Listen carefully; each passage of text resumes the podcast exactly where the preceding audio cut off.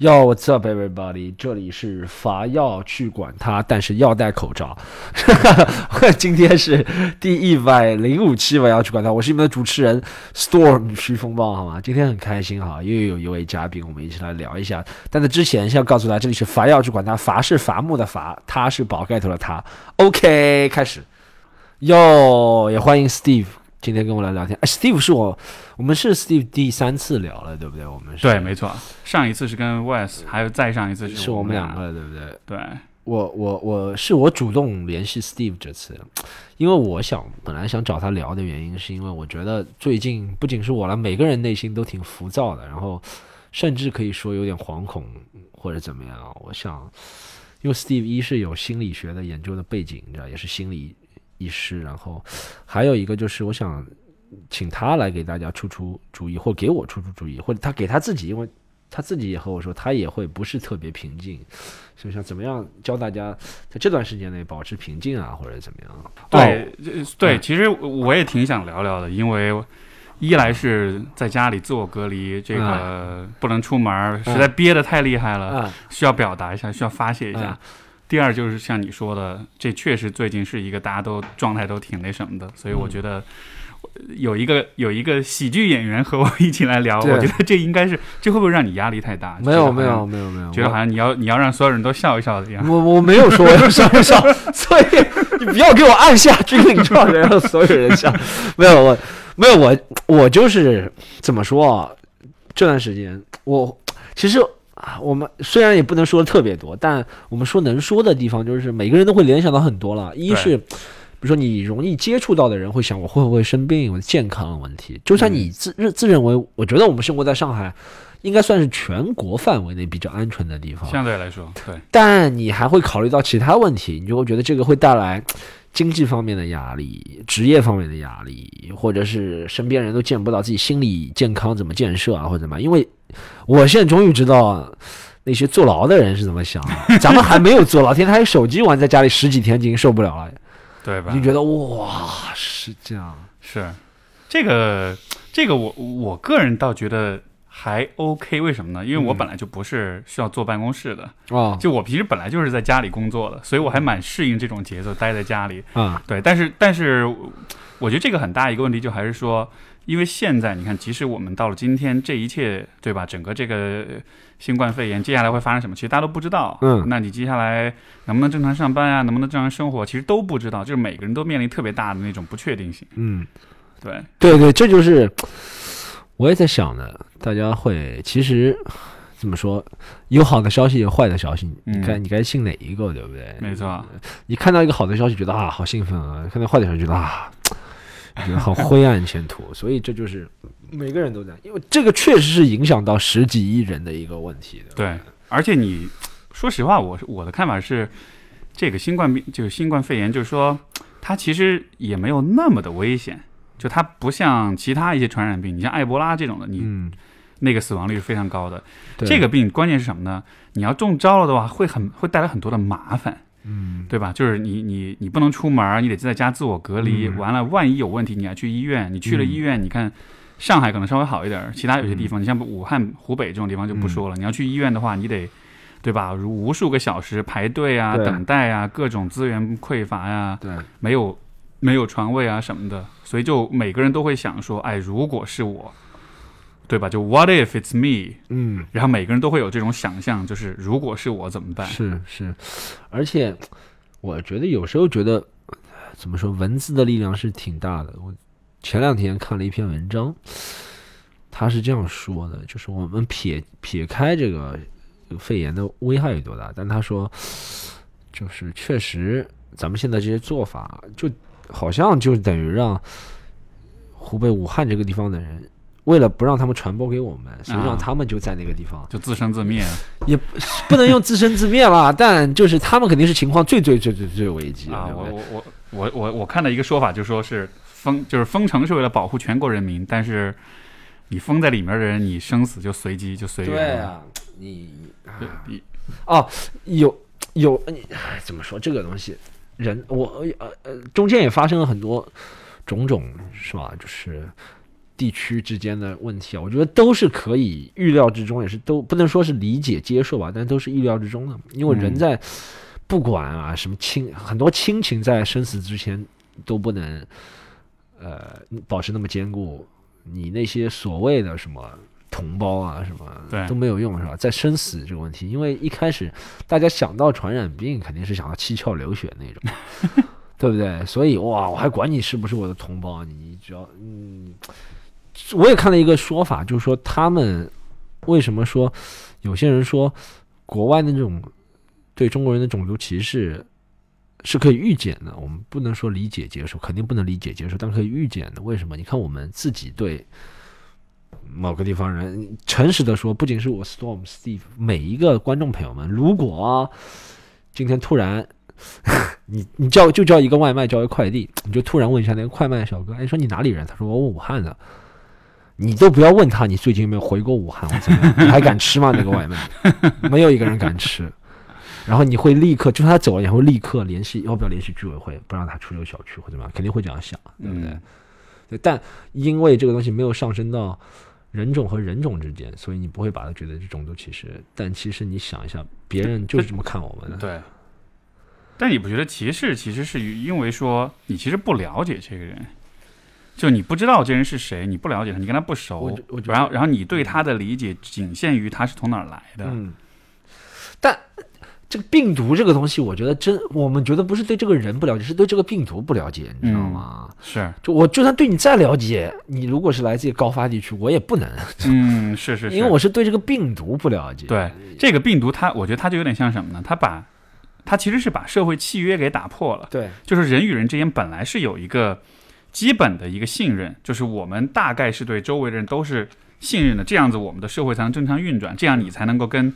对吧？跟陌生人之间有比较友善、比较呃正常的一种互动，但是病毒一存在了之后，它就会让你对每一个，就包括你身边最亲近的人，你对每一个人都会有一种比较防御的一种假设，就是这个人有可能会害我，对，不一定是他故意，但是他有可能会伤害到我，对。然后，如果你身边所有的人都是给你这样一种感觉的话，对，我觉得可能这种你知道那种那种被害妄想的人，我觉得他们可能就是这种感觉。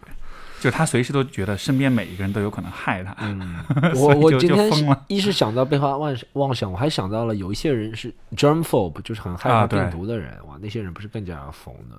对，其实我也想过这个问题，就就是那种这个 germphobe 应该是它应该算焦虑症下面一种啊，就它是这种 phobia 这种就是恐惧症其中一类。就是说有些人会啊担心过度的担心细菌跟病菌的问题，所以会狂吸。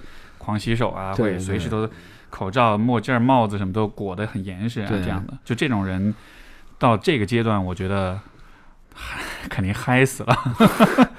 他可能说：“你看，我就我说的吧，然后平时怎么样？”但我觉得他们会更加焦虑了，对吧？应该都不敢出门了。对，都不是不敢出门，都是他们应该是会在家穿防护服。或者说，其实每个人都一定程度上是 germphobe。但只是大多数人呢，那个情节比较轻。但是这一次相当于把所有人的这个部分都放大一百倍，所以现在你看每个人都要洗手，不敢握手。前两天还有个段子说中国人那个拱手礼，说这个比西方人的握手要健康很多。对对 对，我觉得还是，我觉得生死这个东西啊。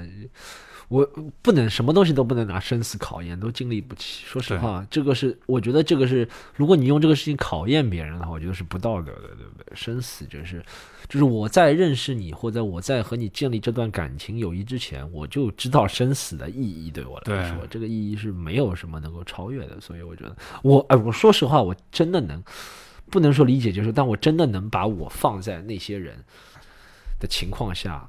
会知道他们为什么会做出这些行为，不管你是中国人，或对对以某些地区做这个行为，和外国人对中国人做这事情，我设身处地的想想，如果我是这样的话，我不会好特别好到哪里去，我可能不会。你说那些，你知道有个意大利有个小孩中国人踢球的，然后他被别人打嘛，就因为他是中国人，呃，联系到这些事情，但我们。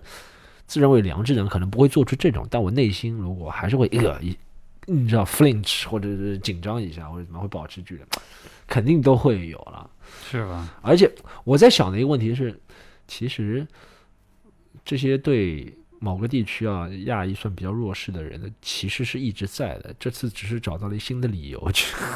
对，而且是前两天 CDC 就是美国那个疾控中心，他不是还发一个通告，就说给大家几个建议，其中一条就是不要歧视亚裔，不要觉得亚裔就一定有那个。有有那个新冠肺炎，就就特可笑，就是他会专门把这个事儿拎出来说一下，就当然这意图是很好的，但是也也挺也挺悲哀的，就是。就是说。国家层面已经需要说这种事儿，说明这个 已经是造成一个对吧？就是就是生理的疾病之外，你的心理上也有这种恐慌。你看到某一个人群，你就觉得哎呦喂，特别可怕。我我觉得还有一个，说实话，亚洲人一直给人感觉给欧美人主流了，感觉是挺神秘的，你知道吗？所以他会对这种病毒的神秘感更加增强。对，就如果是一个病毒是来自我我我不知道这个是不是大家可以当做一个段子听啊？我现在现想的。好。如果这个病毒是来自法国，大家知道。French virus must be so romantic. Doesn't harm, you know, doesn't harm. 对啊，不会伤害我怎么样？福安就是法国的病毒啊，跟古龙水一样的味道。但是说不定喝喝红酒就喝对，但是如果来自亚洲，他说哦，这很神秘。看亚洲人，对他们又会飞天，又会遁地，这个病毒肯定会这样。真的，我会觉得对欧美人。关键这次又是吃蝙蝠吃出来的，对，肯定会这样。你要说你是法国人，你是吃 cheese 吃出来，还觉得哎，还挺还挺酷的。对，我觉得这个会有加成的啦。其实。我会联想到，说实话啊，到目前为止，你说我们中国人，就是咱们中国人来说，看到一些老黑还会联想到艾滋病啊什么东西。我我我我觉得这我不是夸张，我我的用词已经很谨慎了。有些中国人看到老黑还会想到，是吧？我看一些网上的言论嘛。还和我周遭的一些人交流嘛，我会觉得有些老黑中国人就会把黑人和艾滋病病毒联系在一起。有些这个就跟那个超市里面所有的东西被抢购了，但只有武汉热干面没人买，我觉得是一个道理。为什么？没有啊，就是就是你把你把这个你把就是你把一个符号啊，就是黑人也好，这个热干面也好，就是你把它完全符号化吗？对对，就是你完全不知道这当中的逻辑关系是什么，然后你只是用一个很。肤浅的符号去概括有些问题，对你，但你想，他他们为了黑人这个群体，为了破除这种负面的印象，花了多少年？对，还会有人这样想，是吧？他们有这么多杰出的影影响世界的人物，还这样想？你觉得？关键你想，你要这么想的话，那中国人也有很多得艾滋病啊。对，但很多嘛，对吧？但我就说，对对，只是说这个你不同，不太容易看出来。对，而且。这其实就跟什么传染病一样的，你说 H1N1 猪流感，嗯，白人里面也很厉害，就是美国在墨西哥爆发那个猪流感或怎么样。但是大家现在一想到世界上两种近近几十年里面大家能想到，一个是 SARS，一个就是新冠肺炎，都是亚洲人传出来了。就是说这个疾病已经在一个族群上划成等号了。就跟艾滋病一样，它会在黑人这个族群划成等号。我觉得这是一种很顽固的一个偏见，嗯，很难消解的一个顽固的偏见。是，但是但是我还是觉得我们需要道歉，我们不该吃蝙蝠。对，吃蝙蝠肯定是一个 哎，但这个事情又说不清了，你知道吗？对，嗯，但你看这个事情也是的。我上次看了一个，他也说，其实很多国家。呃，不能说很多国家了，有些国家也吃蝙蝠了，但现在就等于吃蝙蝠就等于中国人了，你知道吗？没错。哎，所以还是不能，我我我是很发自内心希望，这次这个事儿过去之后，以后野生动物这个能野生动物的这个交易啊，包括食用啊，我觉得这能立很严很严的法律就比较好，干脆一干脆就干脆就一下全禁止好了，不要吃野生动物，因为你想想看，你一个人对吧？你为了一个迷信，你吃一个这么一个东西，嗯。最后惹得全世界有这么多人受影响，而且经济损失、人民生命财产的损失，这多大的损失啊！就按照这个行为的后果来说，我觉得这种行为应该被严，就是被严厉的这个处罚才行。对，这个确实特别厉害。我上次看了一个 BBC 的纪录片，他说伊波拉传播的时候，OK，埃博拉、伊波拉都可以。嗯。其实他们 BBC 记者去纽约采访，就在纽约啊，西方的中心啊，他在很多小超市里面，他都有种卖一种东西叫 jungle meat。什么叫 jungle meat？就是西方人也迷信说那种在丛林里面捕获到的那些猎物，不管是蛇豹或者是那些猴子那些肉，是吧？是很有营养、很补的。西方不是说西方人都相信，但有些西方也会相信，所以他们在店里面会非法卖这些 jungle meat。可以到达一磅的话是三十美金，哇，三十美金一磅啊，很贵，很贵，很贵。对，但是在伊波拉爆发的时候，BBC 去采访，在西方也有这样的事情，就是全世界范围可能都会迷信这种，就可能你说亚洲人多少，我也不知道亚洲人比例比西方多多少，但是全世界范围内都有吃这种野味的习惯。我有一个。我也不知道是不是成立啊，这种我也不负责任说这句话。好像只有宗教能够限制人去吃肉。嗯，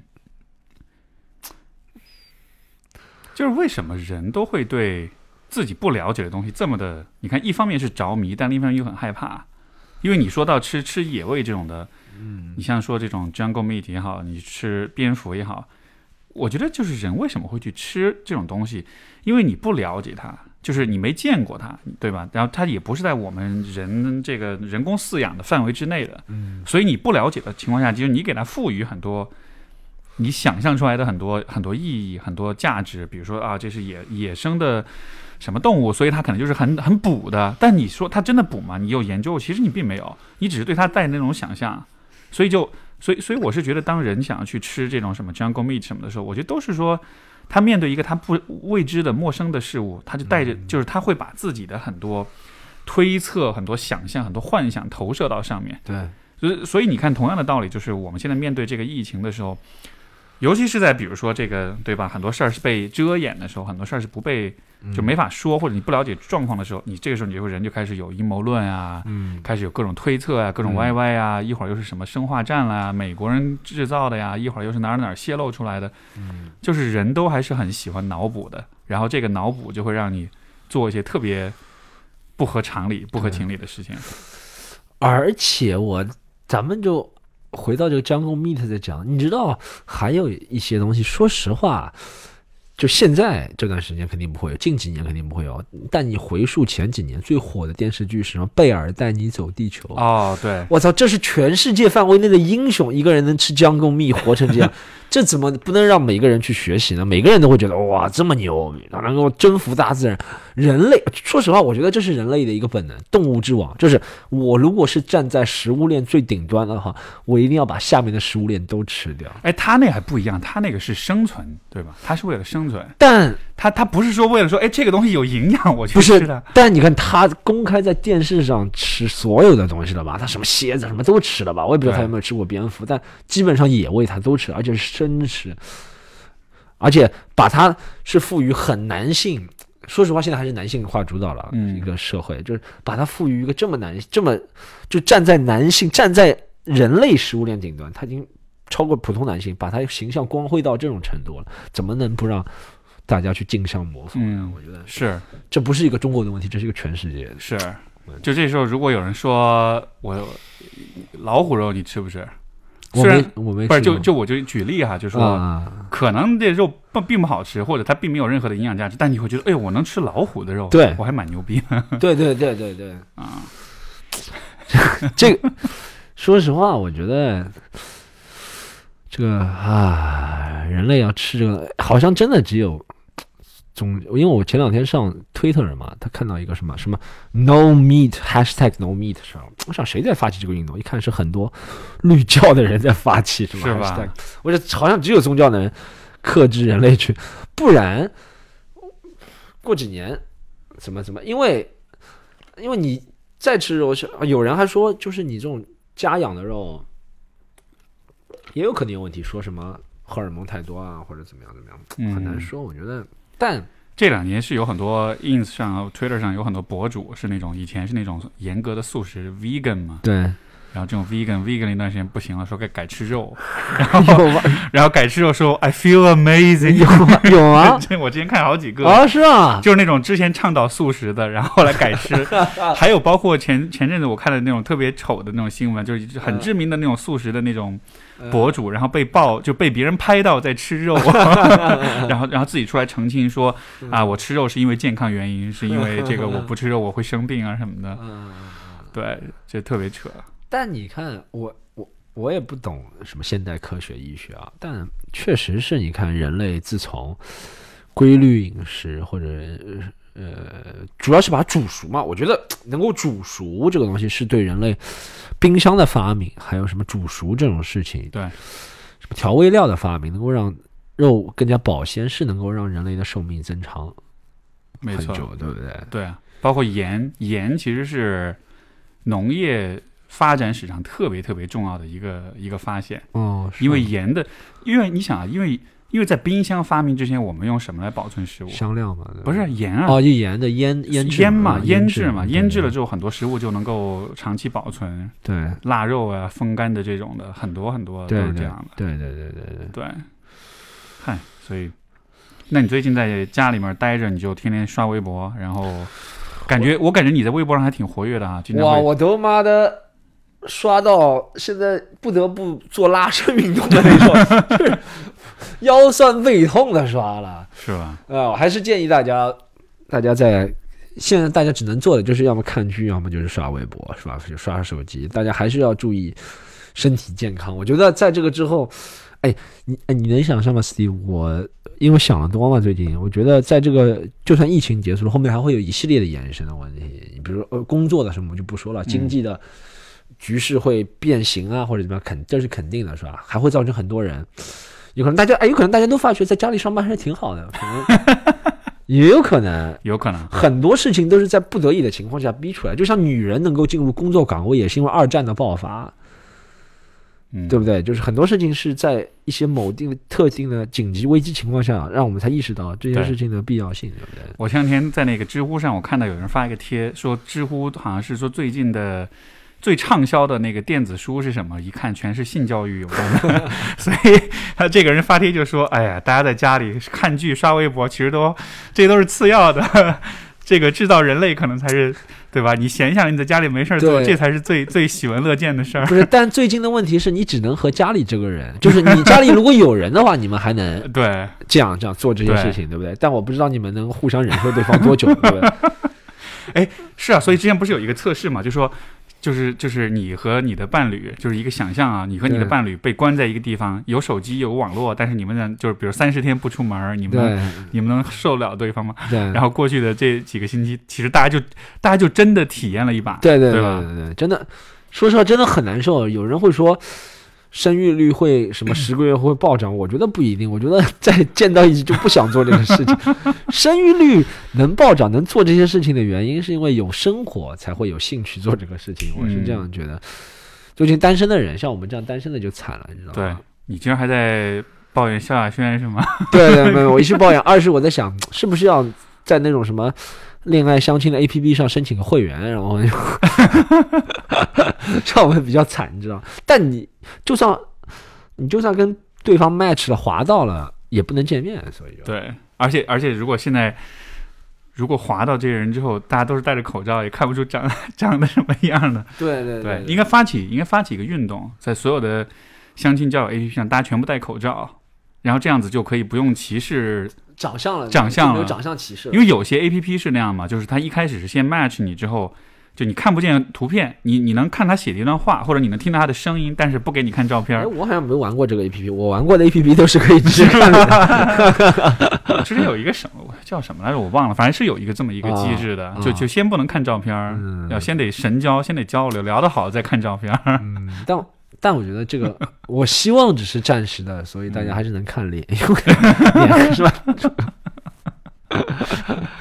对，不然到了最后就就就 surprise，然后啊，因为我我其实觉得你是个还挺富于观察力，也挺敏敏感的一个人的，所以是不是其实你看着微博上你刷这些的时候，因为你刚刚也说嘛，你说你会换位思考，你能理解很多人的想法什么的，这这其实会。这会不会有还是有点困扰你的？尤其在现在这个阶段，一啊，我觉得会有啊。我我觉得其实我会觉得自认为聪明的人啊，我们都会比较敏感一点。嗯，说实话，我觉得不管是。科学家或者什么样都稍微会敏感一点，敏锐斜杠敏感嘛。是喜剧演员也必然是很敏感的。如果你要做一个喜剧演员，或者你要对会做一些写写弄弄的人，对，必定要观察周边，所以你会稍微就是嗅觉会比别人嗯。好一点，nose 会比别人好一点，但是。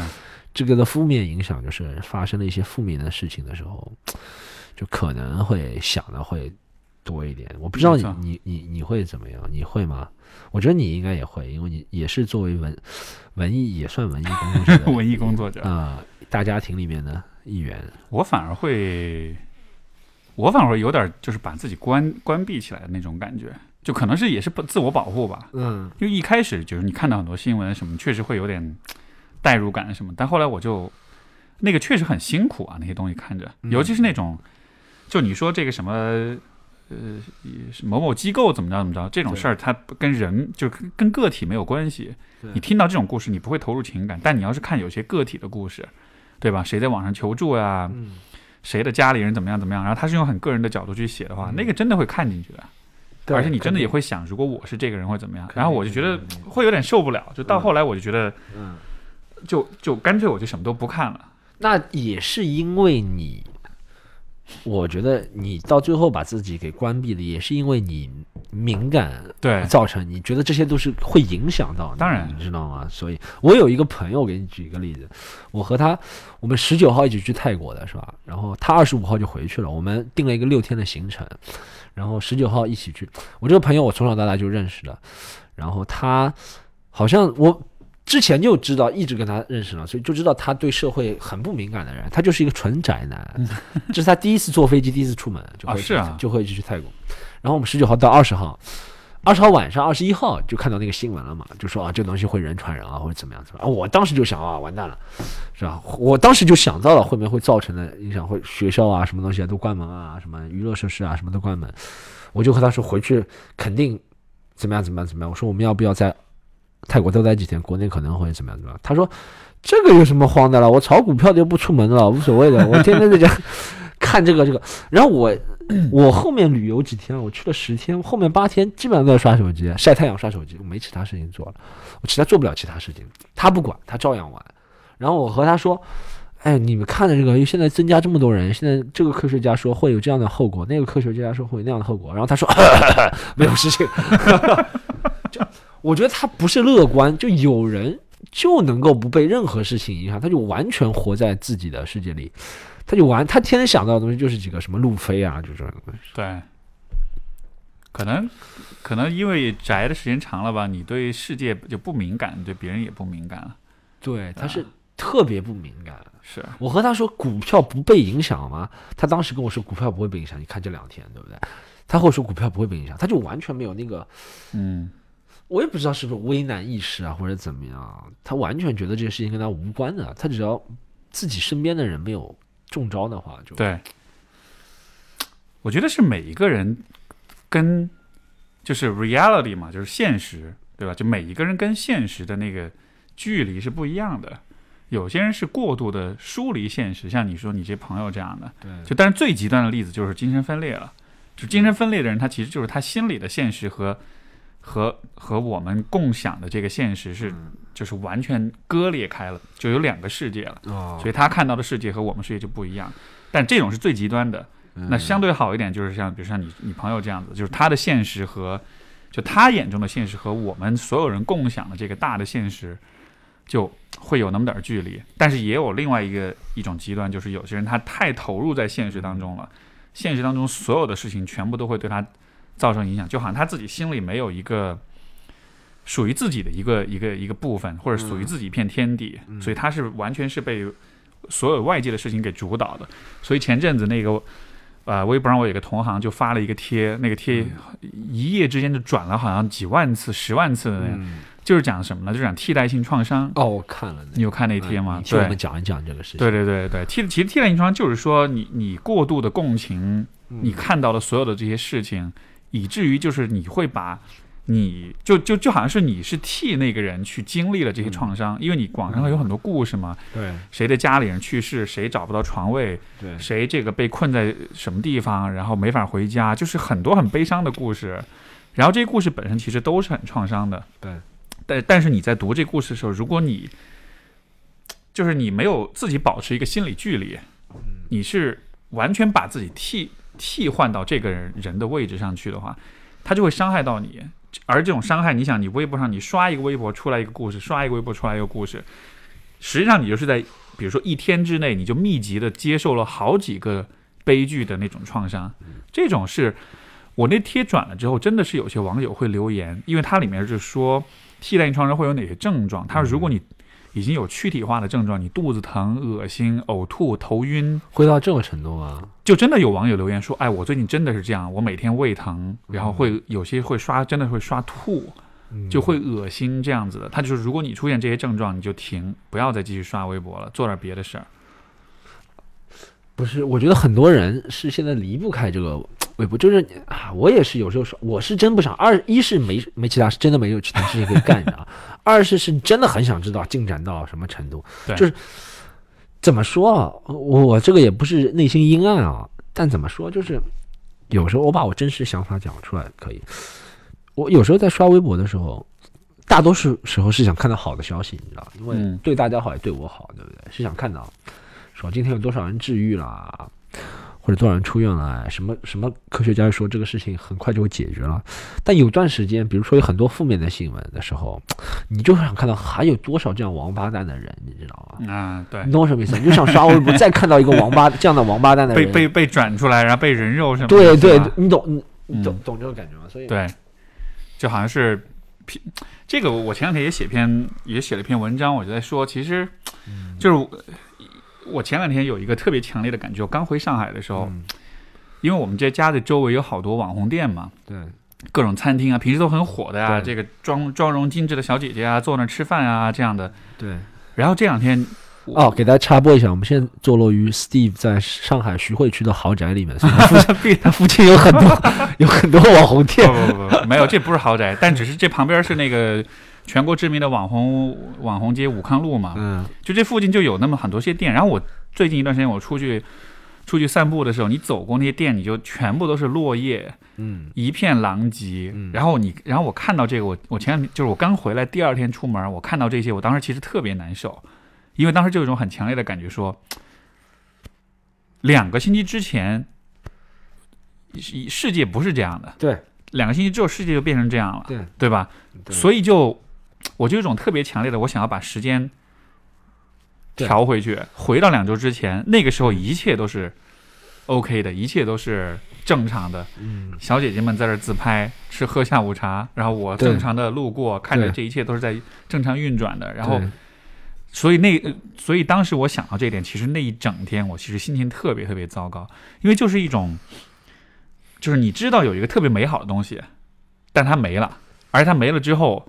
你无能为力，嗯，你只能往前走。对对，就就有点夸张一点说，就有点类似，你知道很多那种僵尸电影，对吧？就是整个世界全部就是全部都 fucked up，然后就只有你，然后周围全都是僵尸，然后你的生活过得特别惨，然后这时候你会还想说，那我要我为什么还要接着活，继续活下去？世界都没了，对，就是那种。你知道那种深深的像那个那那个电影你看过吗？就是 Jordan Peele 导演的第二部电影，就《黑人兄弟》里面那个胖子导演的第二部，叫《Us》我们，好像国内没有上映。我是在哪儿看我忘了，我在英国看的吧，好像。反正就是讲他身边的人都变成，反正被某种疾病控制啊，变成丧尸了，他们一家人逃难的故事啊。就觉得哎，店铺都关门，然后都这样。对，我说说我有点这个感觉，对吧？而且尤其你看着就是那种平时人特别多的地方，现在就。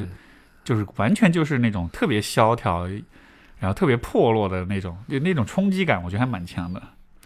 我我是觉得，因为我我我首先觉得我家门口平时车水马龙还蛮厉害的，然后这两天少了很多，但我没有一下子被冲击到。因为我好像，我今天在想的是，我我今天出门嘛，不是打车来你这儿的时候，我一路上看到车很少，人都很少，几乎没有，对不对？我会想，哎，这和我以前生活在澳大利亚差不多。我首先首先会这样想，我觉得，但我后来想，不对，这是上海，确实还是有点奇怪的，你知道吗？是，哎，澳大利亚真是，对吧？到了五点钟，晚上四五点之后，那真的就像是空城一样，除了鬼城一样。市区有人，对，其实 city 市区到晚上八九点 没什么人了。但郊区就是除了市中心那么块小一块豆腐干大的地方之外，其实都没有人的，没错，一直就跟今天上海一样是一种感觉。是是是，在上海就或者很多城市其实都，你像我前两天从重庆回来，重庆也是啊，就我去去我去我老婆家里面，他们家那附近本来门口全是餐厅，各种火锅店，各种好吃的，然后全部关了，就就那种画面特别诡异，因为一般这种画面你只有在年三十才会看见，对对吧？但是是这已经是初初七、初八、初九了，然后还是这样延续到今天是吧。对，如果你你想象过吗？如果这个世界接下去就会一直保持这个样子？我想过这个问题，我想过这个问题。对，所有人都一直没法出门。我我我我想了，我我我有点悲观，不能说悲观吧，我有点，呃，怎么说？就我觉得这个不能算悲观，但我有点会给大家打预防针吧，不能算散播恐怖的。我觉得如果这个世界一直会这样的话，会有很多人会做一些极端的事情，对吧？就比如比如就比如什么？就像你看到的。大家这两天新闻里看到什么？有人有些这我也不知道是不是精神病啊，或者怎么？他真的是闲得无聊，他会说什么吐口水到别人电梯里啊那种。我觉得这种事情会越来越多。对，就是就是他他自己是因为他的无聊或者他的压抑而去做一些，他肯定不会直接去捅人，但他会做一些这其他的事情来伤害别人的人。这种事情会越来越多。我觉得我觉得会这样就。大家总要找一个情绪的出口的，你知道吗？对，就很少有人有胆子做些恶性的事情，这我敢肯定，很少。哎，这个我倒觉得不一定啊。你你看，你平时就没有爆发这个传染病之前，你看平时经常会有啊。你那种什么交警把你拦下，你你对交警一顿骂，还打别人，最后被刑拘什么的。就有些人他就是这样的，有些人他就是没什么概念，他就是会做一些那种。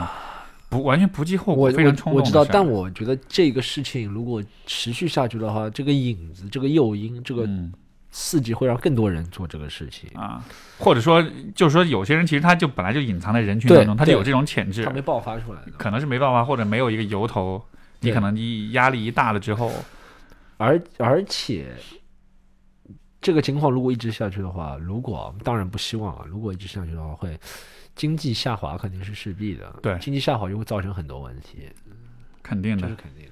是啊，你看所有的餐饮、所有的服务型行业，基本上都是灾难性的影响。就过去，而且本来春节期间好多地方其实是本来是高峰期嘛，对，说全部都游客很多。嗯，哎呀，如果让如果让现在让你来做一个这个呃新冠肺炎专场。然后你就这个状况写个段子，就因为不是说嘛，不说不说这个喜剧，就就是这个讲单口，其实它就是，对吧？对，用幽默去对抗生活的荒谬，啊，对吧？用这样一种方式，在我们国家不是，在我们国家是传递正能量。你要我说个专场，肯定说得了，现在对吧？而且是有，我可以有很，我觉得自己可以有很独家的观点，就不是把网络段子来讲一遍那种。但我就觉得是越独家的观点越不能说。你越独家的观点和你分担风险的人越少，你懂吗？你就你知道什么意思啊？就比如说，谁谁谁，大家一起骂这个人，对，不管这个人有多在位高权重，但这么大家一起骂，法不责说是有点法不责众感觉。但如果你一个人有这个独家观点的话，你就倒霉了。他们就只要找你一个人就可以了。哎，所以你不觉得这其实是你的职业的一个 就固有的风险吗？因为你要说任何事情。就你是都得有点儿，就你不能说大家都完全同意或者大家都完全已知的事儿，你得说一点新鲜的，一点跟别人不一样的。但其实你就会一直面对这种对对会，说实话是会有点，但是在这件事情上，这个事情上是就是什么自要自我审查吗？不是这个事情不是自我审查，因为本来我们就活在我们当下这个环境。说实话。就在这个事情之前，我们我们身边很多演员都会自我审查，这是真的。是，就是这，而且这件事情一发生，一个这么大一个的国际性事件，是吧？说实话，你每个人做这个，虽然你说我们热爱这样艺术，但每个人还是会为自己生计考虑的，因为很多人现在也把这个当成职业了。对，他不会因为。不会想因为一句话觉得会出风头，一句话会考虑到后果。万一这句话把你的生路给断了，把你这个行业的生路给断了。所以我觉得，相同的职业，但在不同的历史轨迹上，不同的人会做不同的选择。嗯，挺不容易的。因为你看那个，如果你看这种像能上得了电视的，对吧？讲相声啊，讲小品什么的，我感觉就他们其实还是停留在对于生活中一些。小事情，一些这种鸡毛蒜皮的小事，日常生活的事情的一种那样一种创作观察，就是你看，比如说你像春晚，你看这些相声小品什么的，对，它就还是很生活化一个场景，它的那种批判性其实或者说那种反思性其实不是那么强。呃，他其实也有反思，但他的反思是要经过点头同同意的反思，就是对，对，我们现在都反思这个，我们都反思大家。在高铁上是吧？不能大声喧哗，在高铁上不能把脚翘在什么什么什么，这是那个反思。对，好，我们去照着这个去创作，你知道我们现在反思不能做没有诚信的人，那我们就往那个方向创作。他中间创造出一个角色，一开始误会你没有诚信，到最后你又变有诚信了，然后大家表扬你。这是你看，任何不管是春晚我们说，或者相声什么什么叫什么欢乐喜剧人这种节目都是这样，就是他。认同的，认同的，你该反思的地方就该反思。这个社会都该反思，我们都应该批判那些没有垃圾分类的人。好，我们写一万个一万个段子去批判没有垃圾分类的人，你知道吗？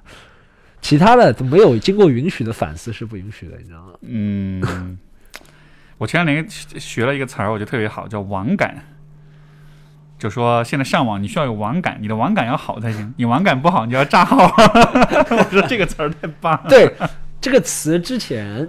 出现是出现一个词叫综艺感，嗯，综艺感，对对，就是他们上节目，你可以没有名，可以长得不帅，但有综艺感。你要有综艺感啊！大张伟就很有综艺，对对对对对，对 他说话真的是那种，你感觉他是有点有点那个 A D A D H D 那样的。对对，有点，你看他到一半会掏，他跟妈那个什么小塞尔提克小精灵，我不知道怎么形容中文。就是那种什么，呃呃，他会到讲话讲到一半，口袋里掏出一包金色的那个纸片，开始撒向空中，你知道，这帮神经，这不就适合综艺节目？真实生活中你能接受这种人吗？对，哎不，但是大张伟的话，总体来说，我觉得他说的话还是有有点道理的，就是说他是有点 insight，不是他挺有，因为我觉得他在这个圈子混了很久了，他知道，他他他三十一岁，他十四岁就出道了啊，对，因为也有这种人是，他说说说，但是他是没逻辑的，你也不知道他在说什么，就那种人就。就就可能就不是综艺感了，就他说到最后，他还能这个话还能圆回来，我我我就觉得他这种就还是有那么点儿，就是还是有点好笑的，挺油的，挺油，北京人挺油的，嗯。那你像，但是像你们圈子里的话，这样子人可能就不一定能够生存很久，或者是你要一一定要追求很强的综艺感的话，会不会被 diss，会被你，比如说被这种比较 O G 的，被这种比较。比较比较正统的 comedian 说：“哎，你这个就是油，你这个就是 就是投机取巧。”我我也我也不知道啊，但说实话，你知道现在的问题是你我都不敢说别人怎么样，一点评别人说你是嫉妒，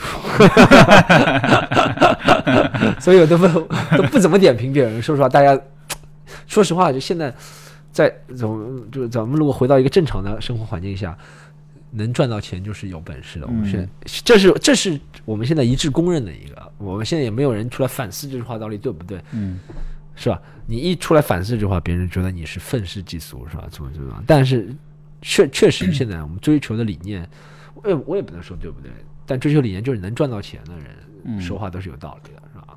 那你看赚了这个又很有意思了，就是嗯，这个赚的就赚着钱，这其实是我们。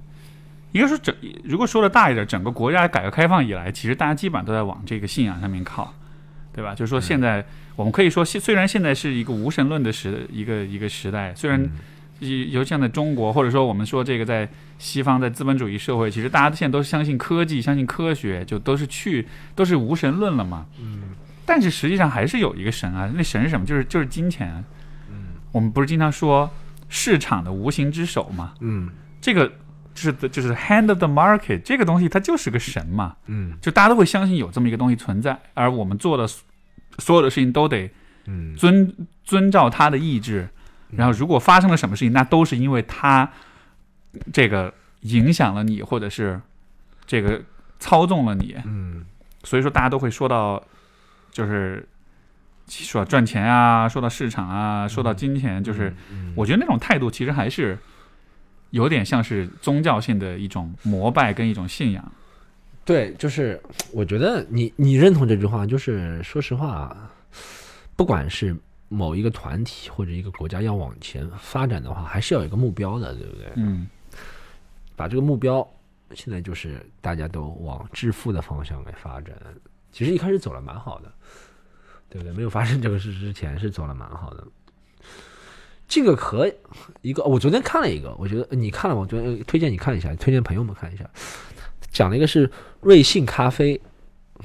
呃，我看到标题了，是是是如何暴打资本主义的？对，那个视频真的做的特别，那个视频真的做的特别好。他是一个，他用了一个很黑色的手段来高级黑瑞幸咖啡啊。他觉得瑞幸咖啡虽然是个谎言，他说了什么？他觉得瑞幸咖啡，大家知道 Luckin Linkin 嘛？啊，瑞幸咖啡，他觉得他虽然是个谎言。它没有那么好喝，然后中国也不可能培养出那么大的咖啡市场。他说，中国如果能培养出这么大咖啡市场，为什么美国不能培养那么大的喝茶市场？怎么？他说这个概念，你知道？你就既然对不对？对。但是他说，中国人都知道中国不可能培养出那么大的咖啡市场，虽然人口基数大，但是美国人不知道。他用这个故事来圈了美国人的钱啊。然后他在美国上市，他他 IPO 之后圈的都是他的。一开始就是在自己在什么，他们叫什么神州集团，自己里面玩这个资本，一直玩到 IPO，IPO 之后都是美国股民的钱了，对不对？然后他自从有了美国股民的钱之后，上市之后，他就用这个钱，他用在哪里呢？就用在给中国人发优惠券上，让他就是我们难喝没有关系，我们请你喝。对。然后，然后，然后，然后他就是呃，给给美国人看的，你看我们现在。在增增长，在增长，增长。他说，我明年能盈利多少？他盈利是怎么算的？就是把优惠券给除了，把他们人工给除了，把他们店面的成本都除了。他说，我们 还能够盈利多少？但是美国人还会相信。他说，这个就相当于二十多年前大腕那个电影成真了，你知道吧？嗯。大腕那电影最后不是说的吗，在精神病院里面，他说，以后我们上市就用的是美国股民的钱了。啊，现 真现真的是在用美国股民的钱。对对，他在。高级黑瑞幸咖啡哦，蛮有意思的。我以为是，我以为是那种那种那种鸡血纹那种暴打什么什么。哦，没有没有没有，是真的高级黑瑞幸咖啡，蛮有意思的。这个这个，你可以看到，其实玩转资本，中国这么多资本家在学了这么多年之后，现在已经开始反反手开始玩西方资本了，你知道吧？这个，我觉得就是这种。就首先，我其实并不厌恶金钱，或者是厌恶这个怎么说呢？就赚钱这件事情，我觉得是必要的，对吧？它确实能让社会、让个人的生活都变得更好。对。但是，就是一个一个社会也好，一个国家也好，如果它过度的资本化，一切都是听从市场的安排的话，我们其实就没有机会做人了。就我觉得，是一个一个社会应该还是给。给我们留一些空间做人的，嗯，因为你看，呃，最之前像我们说的九九六，对，其实这这种争议它背后是什么？它其实我觉得啊，就是从我从我的角度来说，嗯，其实就是人在，就是我们都没有做人的空间了，就我们完全的变成，呃，工具，变成一种像牲口一样的，嗯，对吧？当然，你可以说这一切都是市场的规律。你要是不干了，你可以走，还有人会来干，那肯定是这样嘛。那美国的制造业怎么被移民给给给给给给打垮的，对吧？那不就那不就是这样吗？你美国本土的老百姓，你不愿意，呃，你你的工资高，那现在这些移民进来，这这种进来之后，他们愿意更低的薪水来干这份工作，你的工作就被挤掉了。嗯，就。你如果从市场的角度，这一切是完全合理的，嗯，没有任何问题，对。对吧？但是你从人的角度来说，我觉得这其实还蛮残忍的，嗯，就是市场的发展、资本的运作，它最后的结果就是会以不断的以人为代价来牺牲啊，嗯，就包括另一个观点，我前阵子看的，我觉得特别有道理，他就说中国为什么持就是保持这么这这么快的这种高速发展，嗯。就有一个很大原因，就是像北上广深这样的一线大城市，有许多年轻人到这种大城市里面，这些大城市就像是电池一样。我们每一个年轻人就是一个小的电池，我们到这个大电这个这个城市里去，我们去发电，把我们的电量耗尽，耗尽完了之后，我们卸甲归田，回到自己的老家，嗯，然后下一批年轻人再进来。实际上，这些城市的高速发展就是一批又一批的年轻人，嗯，每一个就像一个小电池一样，所有这些电池聚集到一块儿，发出了特别大的光芒跟热量，对。但是这也是为什么大城市很多人待不久的原因。对，但是在消耗。但那怎么说？我觉得啊，我我我不是说提出反对意见，但我觉得呃，人类之所以有发展能往前的话，还是靠资本主义的一些运作。资本主义，我我自己能看到最大的好处是能调动人的积极性，对，能把你的潜力都爆发出来。因为这完全是一个相对公平的一个竞争嘛，就是以你能创造多大的价值，你如果能创造更大的价值，你就上；你能够在单位相同的单位里创造更大的价值。你就上，对不对？像像你刚刚说的，我在想一个美国移民来抢他们工作的问题，那是什么能让美国人觉得他就能比印度人、比中国人每小时挣的钱更多，做一样的活？其实这也不是不公平嘛，一种程度上。对，这个可能就是在在在再往前一些的时候，就是说在这个呃经济还没有一体化的时候，嗯，人们还没有那么强的流动性的时候，我觉得其实这是很合理的一种安排，只是说就是。全球化了之后，对吧？对，不同的人的工作可以被外包到不同的国家去。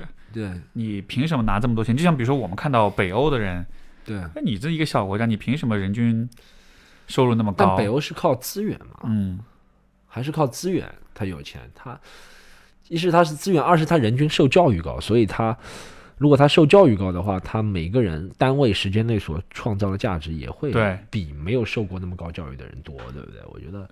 所以，所以，所以说，这个程度上是不是其实这游戏也并不公平？因为有些国家的人整体的受教育程度就是起手就低的，对，包括有些国家的政府，他可能本来就不打算投资那么多钱在教育上。对，相比于有些国家，你看那个，比如像北欧国家，他对于教育的重视程度非常高，以色列也是嘛，去那么小一个地方，一百多所大学，对，就很了不起的。所以你看他别人就很厉害，就这还是一个，我我我同意你说，就是说这个，呃。就是资本的存在会推动人类社会发展，但是我不完全觉得这是一个非常，就是有的时候我不觉得这是一个很公平的游戏。有些人、有些群体、有些国家、地区什么的，就是他起手其实就很不公平。嗯，所以你如果要，你如果要坚持对游游戏规则的这种公平性的，你要要坚持这一点的话，你就会发现，对很多游戏一点都不公平。其实是一样的，和每个人出，我觉得我们可以小到看。一个社区大到看全球，对，都是一样的。就是在一个社区里面，也会有人负责清洁工作，我们觉得是一个高劳力低脑力的一个工作；有人负责在这个社区里面做统筹的工作，是一个高脑力低劳力的工作，高收入。那就我们放眼全球，其实体系是一样的。你想，如果放眼个全球，嗯，东南亚很多国家，包括我们中国有些地区，就是负责做这些。这些这些工作，有人对有人就负责，比如说你说哦，北欧他就负责做脑部的工作，有人就负责做。如果你把地球看作一个整体的话，嗯，有人就总有人要做这个事。说实话是很残忍啊，总有人要做这个事情啊。我我不知道这是不是圣母心态，但确实就会嗯，在这个这是毕竟就是呃，你你你在。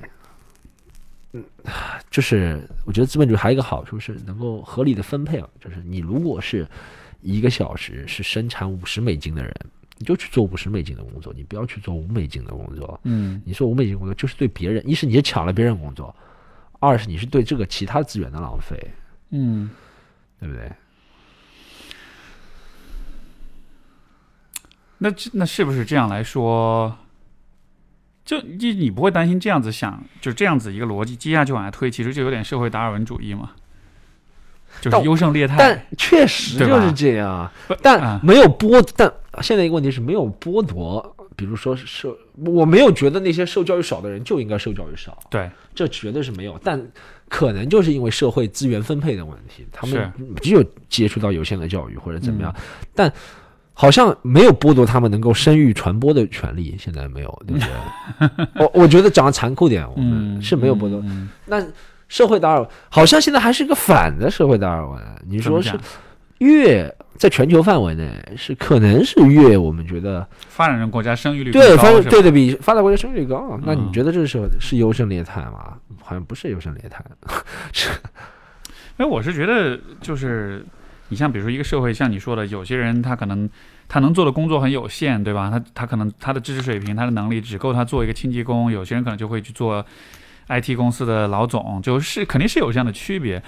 但是，但是就说，我觉得基我们至少基本可以保障我我们应该至少要保障说每一个人都是可以，就是有尊严的活着，每一个人的对吧？权利是可以得到基本的权利是得到保障的。确实，就这个东西是，我觉得就算是在一个再讲究竞争、再讲究优胜劣汰的社会里面，我觉得这是一个底线。嗯，因为你如果因为优胜劣汰而所有的底线都不管了，对吧？你就是个 loser，那我们就所有人都可以肆意的辱骂你、攻击你、打压你，就完全没有任何这种。最低最基本的保障的话，我觉得，我觉得这就就是怎么说呢？人类的文明应该就垮掉了吧？就我们就成野蛮人了，就我们就跟这个当年的这种这种野蛮社会，我觉得就没有区别了。因为我觉得现代社会一个很重要的点，还是因为国家的出现、集体的出现，它其实是所有人共同创建这么一个集体，然后我们会认为这个你的这个集体可能是政府，可能是职能部门。它能够为我们每一个人提供某种保障，嗯，就像比如说，现在我们会有城市这么一个概念，嗯，为什么有城市呢？因为许多人住在一块儿的时候，所有人都可以享受一个总体来说比山村就是更高的一种保障水准，对对吧？所以所以就是城市发展肯定也是靠资本的力量起来的，但是城市发展的一个，我觉得它一个前提或者它一个本来的目标是说。每一个人就是 everybody is better off，每一个人都可以活在某一个基准线之上。嗯，但是如果你说城市发展的很好，然后出现了这种强很强的优胜劣汰，有些人活的连在乡村里的生活都不如，就这就有点违背初衷了。我就觉得，嗯，我我我我我觉得，虽然在我们讲到这个资本的进入会很残酷，对不对？会让强者更强，或者怎么样怎么样，会让资源分配更加不平均，但。始终，如果往好的方向看，我觉得我们现在无论是资本带来的带来的科技的改变、生活的改变，还是往爱这个方向给发展的。说实话，人类能够寿命这么长，现在基本上每个人都能够在我们身边能看到的人，基本上都能够，如果他想去的话，还是有很多接受教育的方式啊，或者怎么样。嗯，还是说我们还是有人在操纵这个，说啊，还是不能。让人类社会变得这么无情冷酷，比如说，只有但有些资源是只有精英分子能够得到的。说实话，这个是一直存在的。但如果精英分子，我觉得精英分子如果想要让那些人在底层的人不往上窜的话，他们还是说实话是有办法的。说实话，他们有很多控制的办法，不然 你以为他们不想吗？我觉得他们也是尝试过，但我觉得。这有很多很多因素在里面了，要考虑到就稳定结构，考虑到精英分子其实也不是互相都是看得顺眼的，他们也想把里面那部分人淘汰下去，让上面人。我觉得是一个很复杂的一个过程，所以说还是有机会下面的人跳上去做，但机会会越来越小。但你说那些知识的分享啊，或者是健康的信息的分享，人类之所以能这么长寿，就是因为有抗生素，对不对？会有会有疫苗或者怎么样怎么样怎么样。那如果精英分子只给自己打疫苗的话，他眼中那些人不是很快就消灭了？但他不会这样做。我觉得他是觉得这个社会还是要有一定在他可控范围内的阶级的流动的吧。我觉得是他会认为这样子是保护他的健。但我始终会觉得，elite 精英还是大多数是往自己利利益的方向考虑，对不对？是是，所以。所以你看，最近这种像这个新冠病毒，这个在这个传染病期间，像你也好，我也好，还有很多人也好，我们会有这种替代性创伤呀，我们会有这种情绪波动起伏啊。其实从从刚才我们所讲这角度，我反倒就觉得这就是这种感受，这种因为就因为因为表面上你就会觉得，哎，人好脆弱，我们好容易被别人所影响，嗯，我们好容易这个。感同身受，然后自己搞得很很难过，很很很难受，这样对吧？但是，我反倒觉得这其实恰恰是就是有关人特别特别可贵或者特别有意义的一个方面。对，就是因为不管你是不是精英，你都会有这种感同身受的这种情感投入，你都会有这种共情、这种同理的能力。而正因为你是有的，所以说你才不会完全变成一个冷血的 monster。而一个怪物，而且我觉得我们就像不管是，我觉得你和我可能还不想把这个你，我不会把这个共情的能力视为是一个弱点嘛。嗯，我视为是我是一部分。对，是我希望能让自己健康，但我不希望这个共情能力会消失。但肯定肯定不是弱点。我们今天做节目就是要帮大家把这个 要要回到一个正能量的，要让大家知道知道，我们都会有这个共情替代性创伤。对，但我前两天还在想一件事情，我在想有些人可能真的会对他完全无所谓。我们就讲那个，我举一个人举例，其他人我不能说，拿一个人举例，开大奔进故宫的那个女生，我觉得不仅是他，他周边的人对这件事情完全是哦。国内好像不能待了，来我们什么私人飞机到加州去，对，度个半年。但我觉得公平的东西是什么？这个病毒公平的就是他在加州他会受到歧视，没错。但你也会觉得很可悲。这个事儿我觉得就挺，你想想其实还挺有意思。就是如果说。那种不 give a shit 那种无更无所谓更不在乎的人是吧？也许这样的人还反而更容易往上走一点，因为他能更不择手段。所以说那个呃，有一本书叫《Snakes in Suits》，就是穿着西装的蛇。嗯，这个作者是一个叫 Robert Hare，他是这个他是一个研究反社会人格障碍一个非常顶尖的学者。嗯，他很经典的一本书。他这他这书讲什么？他就讲华尔街，华尔街的银行那些高管。对，就说。他根据研究就发现，有大比例的高管都是有反社会人格障碍。对。而什么是反社会人格障碍呢？简单来说，就是你没有同理心。对对。不，你不 care，不会因别人的。对，就比如说你做了一个什么事儿，对你把别人伤害到了，你让别人损失了、痛苦了，你不 care，因为你不会觉得愧疚，你不会，因为你体验不到，就是别人会体验的那种是那种痛苦。所以这样子的人，就是你要放在生活中，他就是个怪物，他就是个 monster，对吧？但你要放在这种很。很很强调竞争，很强调优胜劣汰的环境里的话，这种人他就更加不择手段，他反而有的时候他可能会以得到的东西反而更多。我有看过一个，呃，一个是你说的这个书是吧？穿着蛇皮的，穿穿着西装的蛇，穿着西装的蛇，其实就和。Wolf of the Wall Street 差不多，哎，对，是没错，就类似的，就是说你一定要成功，一定要不择手段，一定要最冷血，嗯，一定要不能相信任何人或者怎么样怎么样怎么样，一定要用尽其极啊或者怎么样。确实很多人都是这样成功，而且我上次我看了一个 Billboard 的笑话，他其实讲的挺好的。Billboard 是我很喜欢那个 comedian，他讲的笑话很好。他说很多成功的运动员，他就拿 Lance Armstrong，嗯，七次环法冠军举例，他说这个人。后面不是别人指责他用那个类固醇嘛？啊，兴奋剂嘛，类固醇嘛。他说，他说他你还好，这个人是典型的一个 social path。他说，成功的运动员，顶尖最顶尖的运动员，基本上都是 social path。嗯，就 social path 就对有执念，你知道吗？对打败别人肯定有执念的，你知道吗？你说他还好，他是运动员。你让他如果去当什么政客，他肯定要 把人类给消灭，因为他看不惯别人比他弱的。对，很多我们不能说运动员没有同情心啊，但是在一定程度上，顶尖的运动员都会有点 social path 的感觉，就会对成功有执念，就想打败别人。对，不会轻松，不会让自己 chill 的那种感觉。就你得高具备高度的竞争性，对，你才能够在一个对高手林立的一个环境里，你还能够拔尖。对你如果没有那种性格的话，你会觉得啊，也蛮好，世界第三哇，多少人比我，有多少人在我后面啊？他们不是这样，他们想我做不到世界第一，我就不是我就废物。对。我我我前两天我还看一个短片，就是之前那个乔丹不是刚退役的时候呢，对，结果就有一个公牛队的一个一个一个年轻球员就在就在训练的时候就就就放话，就说我跟乔丹一对一，我肯定能搞定他。这话后来就传到乔丹耳朵里去了，就他本来已经退役了，对，然后结果他就就他其实就是一个高度竞争，对，乔丹就是乔丹是典型的 social path，对，所以当他听到这话之后，他真的就有一天去公牛队训练的时候，他就。到了那场上，然后所有人看他全都全都傻了。然后他说：“你们都坐着，来，你过来，咱俩单挑。”对。然后把人暴打，打完了之后他说：“你 Don't you ever talk shit again？就是你不要，你以后不要再说这些 shit，不要再让我再重新从退役的状态里面再出来，再要跟你来单挑。”就是他就跟所有人说：“你们以后不要再，就不要不要再 talk shit。”对。这样的。然后我当时就觉得。你看，因为因为因为乔丹以前的那种公众形象，那种对吧，还很 inspiring，这种很很鼓励人，这种你要努力啊什么的。是，但他有这么一面，就是你不准说我的坏话，你说了老子就要来弄你。你知道乔丹其实，像我对篮球还算挺了解。对，乔丹那一面其实真的很强，对吧？就你说的好听，如其实这面就看你怎么解释 narrative 怎么样，就看你怎么解释。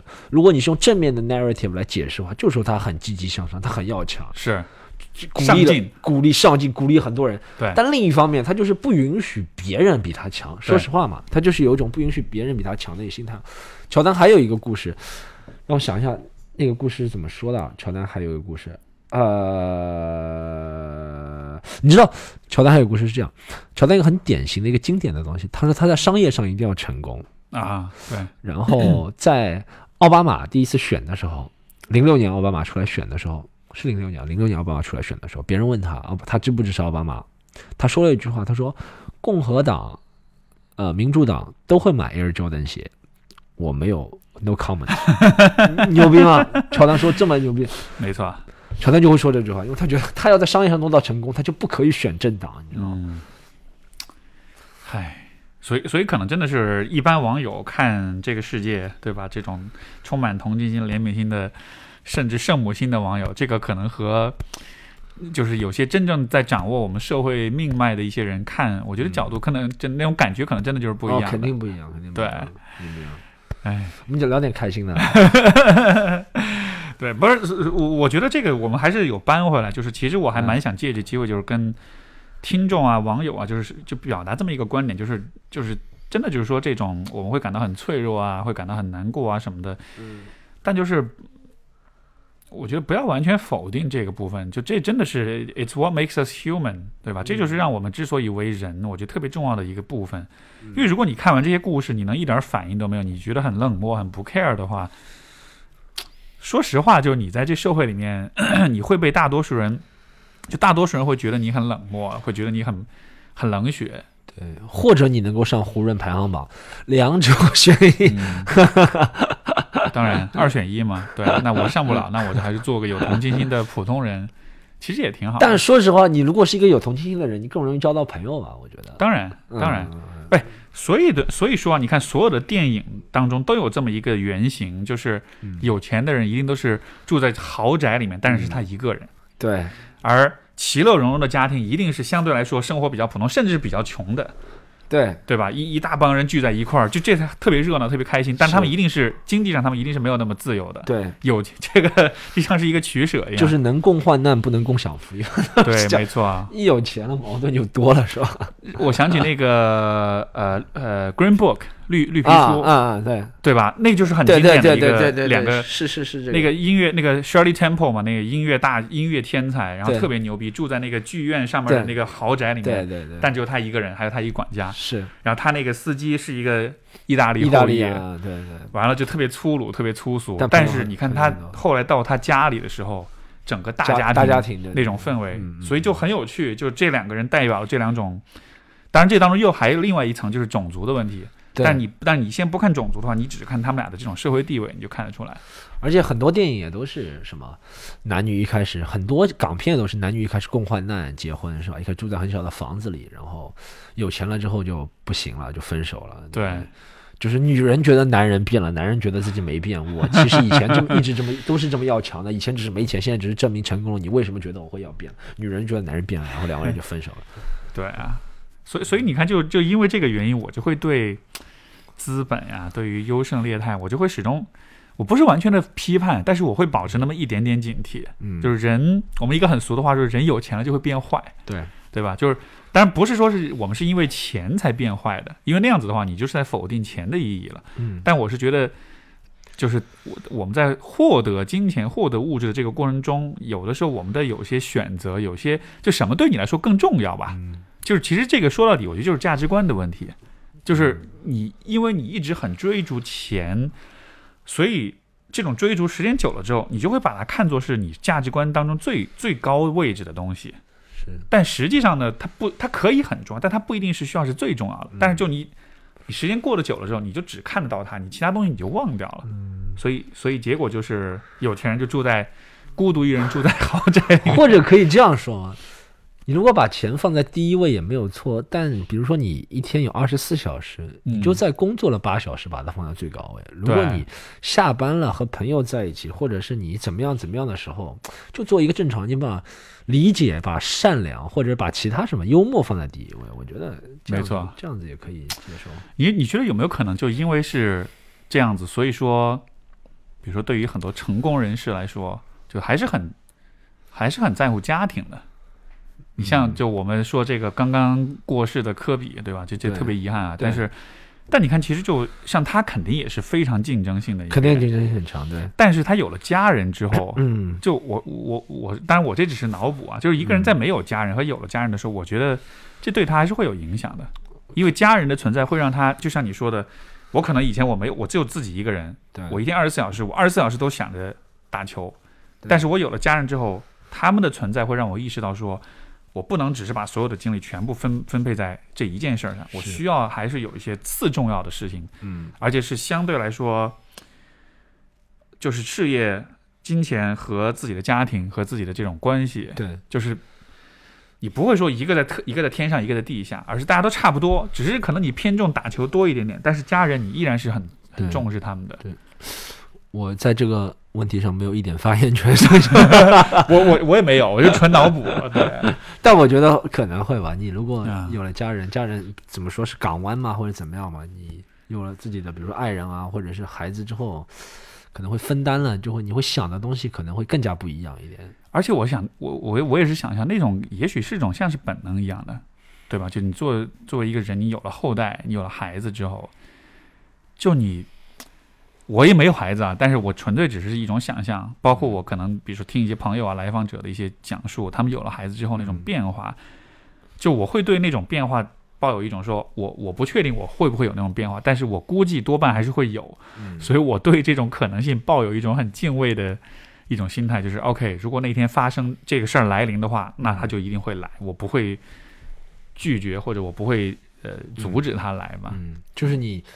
怎么说？你从听到别人讲述那些经历，你会觉得这个变化如果来的话，是你可以接受的，是吧？是你可以。因为很多人都会说那种变那种感觉就是像本能一样，嗯，就人们都会这么说，嗯，呃，只是呢，可能女性进入角色更快一些。对，因为他要经历那个生产的过程。男性的话，很多很多男的就自己小孩出生之后，其实第一反应是懵的，嗯，就是就啊，就什么怎么回事？这这个这是个什么东西？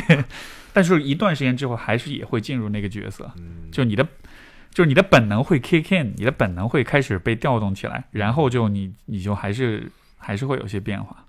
会会会会会也会影响你。你看到另外一个生命的话，我觉我觉得这个是不是？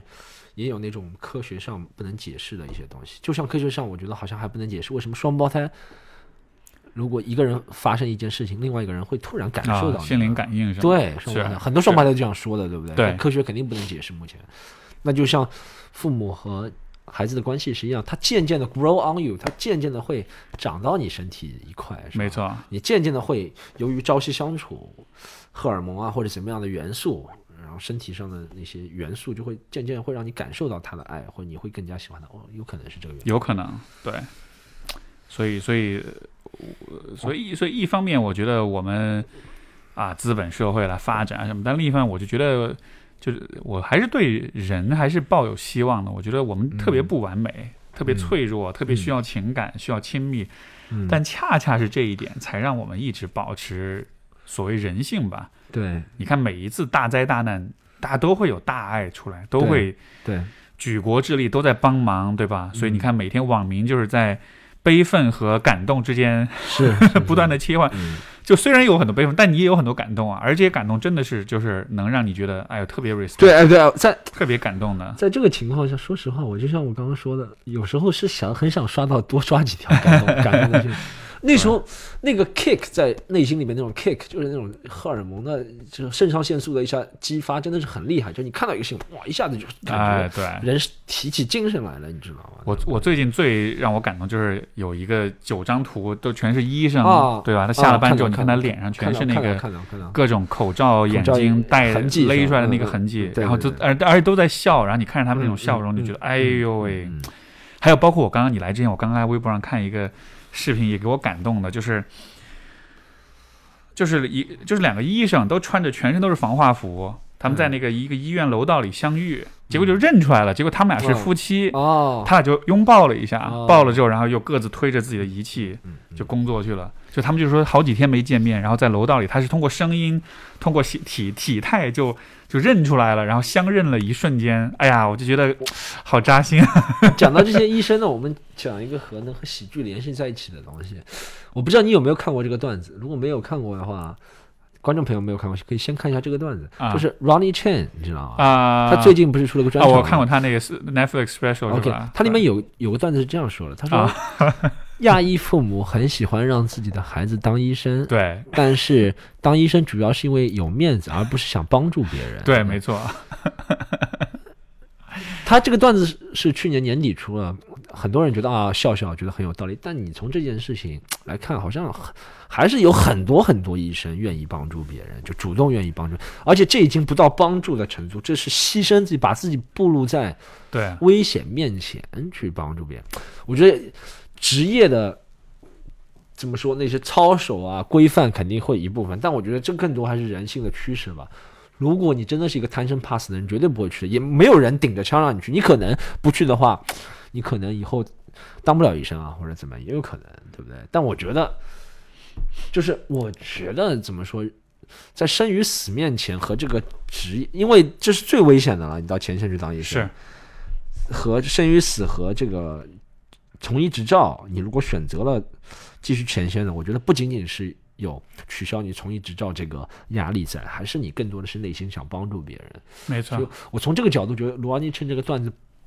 不完全同意，虽然是喜剧，你不需要完全同意。喜剧只是为了找一个观点，把它夸张到无限大了。还有有没有可能，这个也是他讲的是美国医生，我们讲的是中国医生？我觉得这个 还是很不。但我觉得也不对，因为我前两天看了一个，如果我们我现在变成一个杠精啊，但我不赞同这样做啊。但我但我在想这件事，因为因为这件事情，因为我觉得其他时候杠杠有点很讨厌，但这件事情我觉得确实知道，就是我前两天看了伊波拉纪录片。他说，在那个前线有很多白人医生，美国的白人医生，但他又讲到了，这些人大多数都是 missionary，嗯，传教士，对，而且他是医生，就在伊波拉前线，就是在西非前线进行的，所以你很难说啊，有些有些人就是有那个精神性或者怎么样怎么样，但你说什么？他们比较有圣母性吗？我也不知道，但我但我觉得这。听讲到这个，虽然我也是无神，我不知道你是不是无神论者啊？是什么？你是无神论者吗？呃，你有宗，我不用没有信仰，没有宗教信仰。OK，我也没有宗，我们就问有没有宗教信仰，我也没有宗教信仰。但我在看 BBC 那个纪录片的时候，他说在伊波拉前线抗争的人，大多数对抗病毒的医生，大多数都是传教士，你知道吗？我会想到哇，这个确实是有一种宗教，确实是一种神秘的力量，能让人嗯。把生死看了没那么重，就把自己的目的不是说目的了，把自己那个修为啊和修行啊，因为 missionary 传教士他的目的就是去替他的那个神去传播 人间的爱嘛，对不对？嗯，这个我是觉得他可能不一定是和宗教直接因果关系，而是说可能宗教的话，它给人描绘的那种一个道德图谱，或者说是一个。一整套道德逻辑会比较清晰一些。嗯，就我觉得无神论者，你像比如说你要让我去做一些，就是去冒险、去牺牲为了他人的事儿，我也很乐意去做。对对对，但是这我没觉得无神论者不会的。对对对，就是就是可能无神论者只是说你因为没有一个现成的一个体系来告诉你你为什么要付出、为什么要牺牲，所以你其实得自己去 figure out 一个你自己的属于自己的这么一个道德体系，然后你才能。你得把你的心理建设做完整了，你才能支撑你自己去做一些这种奉献的这种选择吧。但我只是讲这个比例，就是最后伊波拉病毒留下来的人，大多数他说都是是，所以你看这个比例很高，你知道吗？是，所以可能这种上前线的医生啊什么的，我觉得可能他还是在他的工作里面，他找到形成他自己的一种一种逻辑，一种一种一种伦理的这个思考，就是我为什么要做。这些事儿我是怎么做这些取舍的？对这些取舍，可能你看，其实我们现在面对这个这个呃新冠肺炎，我觉得其实这也是给大家一个机会去反思自己的很多取舍。就是现在，对现实是这样的，有这些局限，你不能出门，你不能见人，你各种你有各种危险。然后就好像是所有人的人心都在这个时候经受了一番考验，嗯，然后你就看出来什么人是什么样的了。像那个我春节期间，我特别大一个感触就是，因为这么这么一个事儿，我才深刻的了解了我和我身边的亲戚朋友们，在这个真的就是在有些时候，就在很多问题。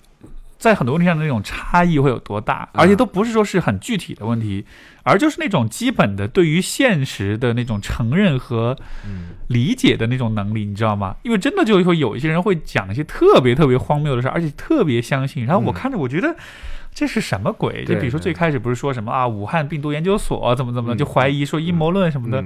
我听了这个，我觉得太荒谬了，这个荒谬到不行了。嗯，但是有些人真的特别信。对，然后，然后。然后我才说，哦，原来你是这样的人，我以前都不觉得，但是我现在才明白，哦，你是这种人，你是会相信这种。而且我有时候会觉得，说实话，这件事情让很多人我们看到，你知道怎么？我会觉得。我们在这件事情之前选择，比如说你选择有微信的人，除了你的亲戚之外，你说好像必须有，其他人都是至少你不会特别反感的人，你就会加微信，对不对？就像你在微博上关注的博主，基本上都是你稍微会认同他一点，或你觉得他有趣，总有一方面特质吸引你的人。那这样造成的一个后果，就会形成一个像 echo chamber 啊，echo chamber，echo chamber，对，就会。你只把它包围在认同你的思想的人里面，你会觉得，哎，那个叫什么？呃，出了一个文文案说要喝双黄连，没有人会喝，我身边人都是这样说，但不对，对。你看一夜抢空，你就知道有很多很多这样的人。你在这之前就主动把他们排开了，并不代表没有这样的人。我们现在，我觉得这是每个社会都会出现问题。社交网络就是你只能选择。你看，不管是抖音啊，抖抖音是推给你你喜欢的东西，因为他知道你平时搜什么。淘宝对，像那个猜你喜欢。微博也是，是你平时关注自己喜欢的博主。大家只接受自己喜欢的东西，他并不知道其实自己不喜欢的那一圈还有很多很多，没错，数以亿万计的人的思想都。在站在你的对立面，就相当于是算法，其实会创造很多的平行宇宙。对对对对对对，这些宇宙相互之间是不互通的。对，这就是我们有时候会低估啊，低估愚愚蠢的力量。我们所谓的愚蠢的力量会低估。对，所以所以不是之前就有饭圈又怎么着怎么着，然后你会知道哦，原来有饭圈这么个东西。对，原来有那么多人或者怎么样怎么样。对，这个我之前听那个。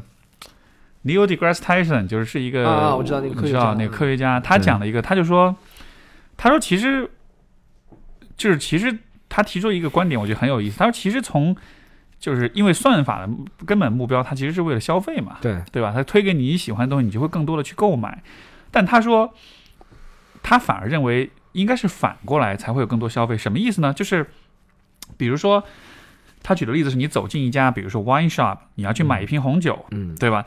你进门之后，这个店员立刻告诉你，哎，就他认识你，他立刻告诉你，哎，我知道你喜欢哪哪瓶酒，我给你推荐这几瓶酒，跟你喜欢那个很像，你要不就买这几瓶试试看。对，就这其实就是现在很多算法带来的一个效果，对吧？对。然后你很开心，你买了这几瓶酒，然后你就走了。嗯。他但是，我其实不喜欢这样。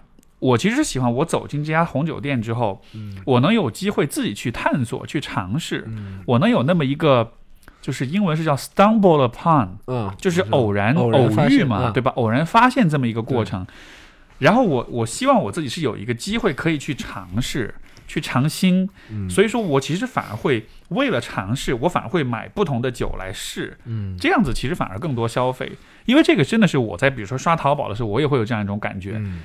有的时候我没事儿干，我打开看看，看有什么很有意思的东西。然后你推送的东西基本上是基于你前面买过的一些东西来的。对。但是我就特别希望有一个板块，就是他会给你推一些你没有见过的、乱七八糟、莫名其妙的东西。这个就是这个就相当于这个叫什么？有个有个专业的名词，就是你把手伸进一个箱子，你不知道里面是宝贝还是个蛇，这叫什么箱啊？对，我知道你说那个，就是反正就差不多这个意思。对啊。但是我就想，这样难道不应该更好玩一些？我不知道，但我会觉得。Neil deGrasse Tyson 是一个很知名的科学家，我觉得科学家的，我觉得不是每个人都有科学家那种探索精神。说实话，大多数的人还是安于现状。对，因为大多数人购物就是觉得省时间，对，不会出错。大多数的人活着就是为了不会出错了。对，我们也是大多数人之一了，就会觉得，我觉得他这个还是有点脱离现实主义了。我有时候点外卖也是，我不知道你会不会有这种情况，就是你你外卖你饿了么一打开，你其实前面推荐的餐厅基本上都是你吃过的。然后有的时候你是想发现一点不同的东西，对你就会需要刷很久很久很久，确实确实才会出来。确实对，确实。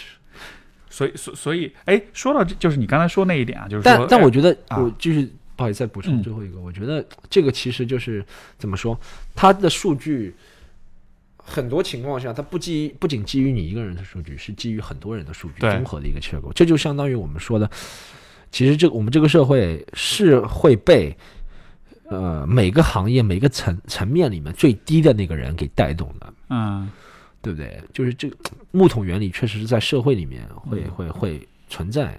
这个东西就有点像是你出去旅行，然后这个你是跟团走的，对对，就这个原因。对，如然后果一个人迟到半小时，嗯，对啊，而就是要去哪儿，你玩哪些项目，就是全是预设好的。虽然这些项目确实都很知名，都这个大多数人都会喜欢，但是就你看，我就是一个喜欢出出去旅行，有的地方我就是喜欢瞎走瞎逛，嗯。我就不做任何计划，我就是碰到什么是什么，嗯。去撞见一些有意思的地方呀、有意思的店啊或者什么的，嗯。就我觉得那也挺好的，那种就那那也是一种发现的一种过程。嗯。你说那个 echo chamber 的问题，我也想分享一个，我前两天听到一个，我觉得特别牛逼的一个故事，就是就是 Joe Rogan 的播客，他前阵前就上周上了一个嘉宾叫 Daryl Davis，然后这个人是一个黑人，嗯。他是一个这个音乐家，职业的音乐家，就是在在到处演出那种。他是弹钢琴的嘛，弹那种 blues，弹那种蓝调的那种音钢那个钢琴表演家。然后他有一次在美国南部的一个地方表演的时候，就在一个酒吧里面就表演，表演完了之后，有一个白人就跑过来跟他聊天儿，他就说：“我从来没有听过，就是呃，我从来没有听过一个黑人可以把钢琴弹得这么好。”然后那个这个这个 Davis 就很奇，他就就很奇怪，就说这有什么？这很奇怪吗？就是历史上最最伟大的蓝调的 pianist 不都是黑人吗？然后那个人就说不对啊，应该是谁谁谁，就他说了一个是个白人的一个名字，是他他才是最伟大的这个 pianist。然后 Daryl Davis 就跟他说，他但你知道吗？他的老师是谁？说了一堆，全部都是黑人。OK，然后那个人说 No way，就就很惊讶。然后他们就因为这个就聊起来了，就聊天聊天，聊到后来，然后就呃，那个人就告诉他说，你知道吗？其实他他就是那个白人，他说你知道吗？他说我其实是三 K 党的。嗯然后那个 Daryl Davis 本来以为他在开玩笑，然后狂笑，结果他把钱包拿出来，他把他的三 K 党的会员卡 拿出来给他看，他就说：“哦，原来你没开玩笑。”然后，但是他们俩就开始聊天儿，就是聊了很多，因为然后他就发现这个人其实对他很喜欢音乐，但他其实对这个蓝调的这个发展的历史其实一点都不了解。他也不知道最伟大的 pianist 其实全部很多都是黑人，包括这个音乐本身是黑人。对蓝调是 blue 是 blue 对。是黑人创造的，对，所以就很开这个人眼界。嗯他们俩后来就成了朋友，嗯。因为你知道三 K 党在美国是是非常非常厌恨黑人的，对。对吧？就是他是一个非常臭名昭著的一个组织，对。但是这个人就和这个 Daryl Davis 成了朋友，嗯然后他经常演出什么，他会经常给打电话给这个人说：“哎，我们在哪儿演出，你要不要来看？”这样的，然后经常见面啊、表演啊，包括有时候这个人也会带他的一些白人朋友去看他的表演。然后有些人就是，然后这个人表演完了就会下来跟他喝一杯，然后他的有些朋友看着他就直接就走掉，但也有些人就会还是继续留在那跟他聊天。然后他们俩就维持了很很长时间的友谊。然后有一天，这个这个这个白人跟他说：“他说我决定退出三 K 党了。”啊 他说：“因为我在认识了你之后，我跟你聊了很多之后，我发现这个组织的他所相信的东西已经站不住脚了，嗯或者说我已经不再认同了。嗯所以，相当于就是这个 Daryl Davis 就是无形当中就劝退了一个三 K 党党成员。党员是吧？他从这个之后开始，他就会有意识的去和许多许多的啊、白人去聊天，去和他们认识，和他们做朋友。嗯包括了他还写了一本书，这本书其实就是他去访谈了很多，包括这个很多三 K 党的这种就是相当于是组织上的一些高层，对。他就是和他们做访谈，呃认识他们，然后经常的来往接触。嗯。他还讲有一次是和好像是弗吉尼亚是某一个州，因为他这个这个组织他也是有 national level，对，有 state level，对，有 city level，所以就是在州的这个，相当于是相当于是州长吧，就有这么一个级别的一个，就这一个州的 都是我这个人来管，和他去做访谈，在一个 motel 里面见面，然后就他和他的助理，然后那个呃呃这个三 K 党这个高管，他还带了个保镖，对，他们进门的时候，你看那保镖全身穿的都是。迷彩服，手上别了一把枪，因为他们持枪合法嘛。然后他们做那个访谈，他就那个故事里面讲了一个细节，给我笑死。他就说，嗯，因为他最开始就是呃，是最开始这个白人，就是前面他遇到第一个白人，是他介绍了 Daryl Davis 认识这个这个这个州，这个他们叫他，他们叫他，他们叫他 Grand Dragon。就是这个这个他们的州长 大龙 title 叫 Grand Dragon，就这特别扯，就像是那种 fantasy 那种宅男的 fantasy 的那种，你知道二次元的那种，对吧？就是巨龙大龙这样的。就是这个 Grand Dragon，他介绍 Dar 这个 Dar Davis 认识这个 Grand Grand Dragon，他他说我建议你最好不要去见他，他有可能会杀了你。嗯，因为你想一个三 K 党的一个高层是吧？高层对吧？就实际是非常那种的。他们去见面的时候，访谈的过程中。说到一个地方的时候，就突然就房间里就产就有一个噪音，就有一个哧哧这么一个声音。然后当时这个那个 Davis 说，他说他听到这个声音之后，因为本来就很紧张，他听到这个声音之后，他就差点就跳起来啊，因为他当时的第一反应就是他们要干嘛？嗯，他第二反想的就是我现在要，因为他们他们是面对面坐，中间有个桌子，他说我现在要，他当时想的就是我要冲上去跳过那桌子，把他们两个都摁在地上，这样我才能保命。就就他们之间对话已经紧张到那种程度了，就是随时都有可能，你知道，就是就爆发那种的。结果后来，呃，他就站起来看着那个 Grand Dragon 的眼睛，那个 Grand Dragon 也看着他眼睛，然后他们那一刻都没有说话，但他们的眼神就在交流。然后那个他的眼神就是我听到那个声音了，你是你做出的那个声音吗？然后那个人的眼神就是啊是什么？不是我。然后他们才发现那个声音是什么呢？是他们在。来之前，他给那个人准备了一些可乐，那可乐放在一冰块冰桶里面，那个冰桶化了，所以掉下去了。掉下去之后，就有那么一个声音，他就以为是你知道枪上膛，就是就他们会紧张到这种程度，你知道吧？但是特别牛逼的就是，即便是这样子，他还是和很多三 K 党的成员聊天。最后在他的影响之下，有两百多个人退出了三 K 党。嗯，然后他这个后来出了一本书。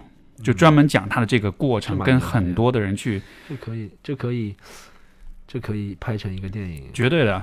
但是他讲的一个点，我觉得其实就特别棒，而且我觉得还蛮值得我们今天，因为你看今天我们说到武武汉人，说到湖北人，说到什么各种地域炮什么的，他就说，我，就他提出两个问题，我觉得特别棒。第一个问题就是，为什么一个不了解我的人要恨我？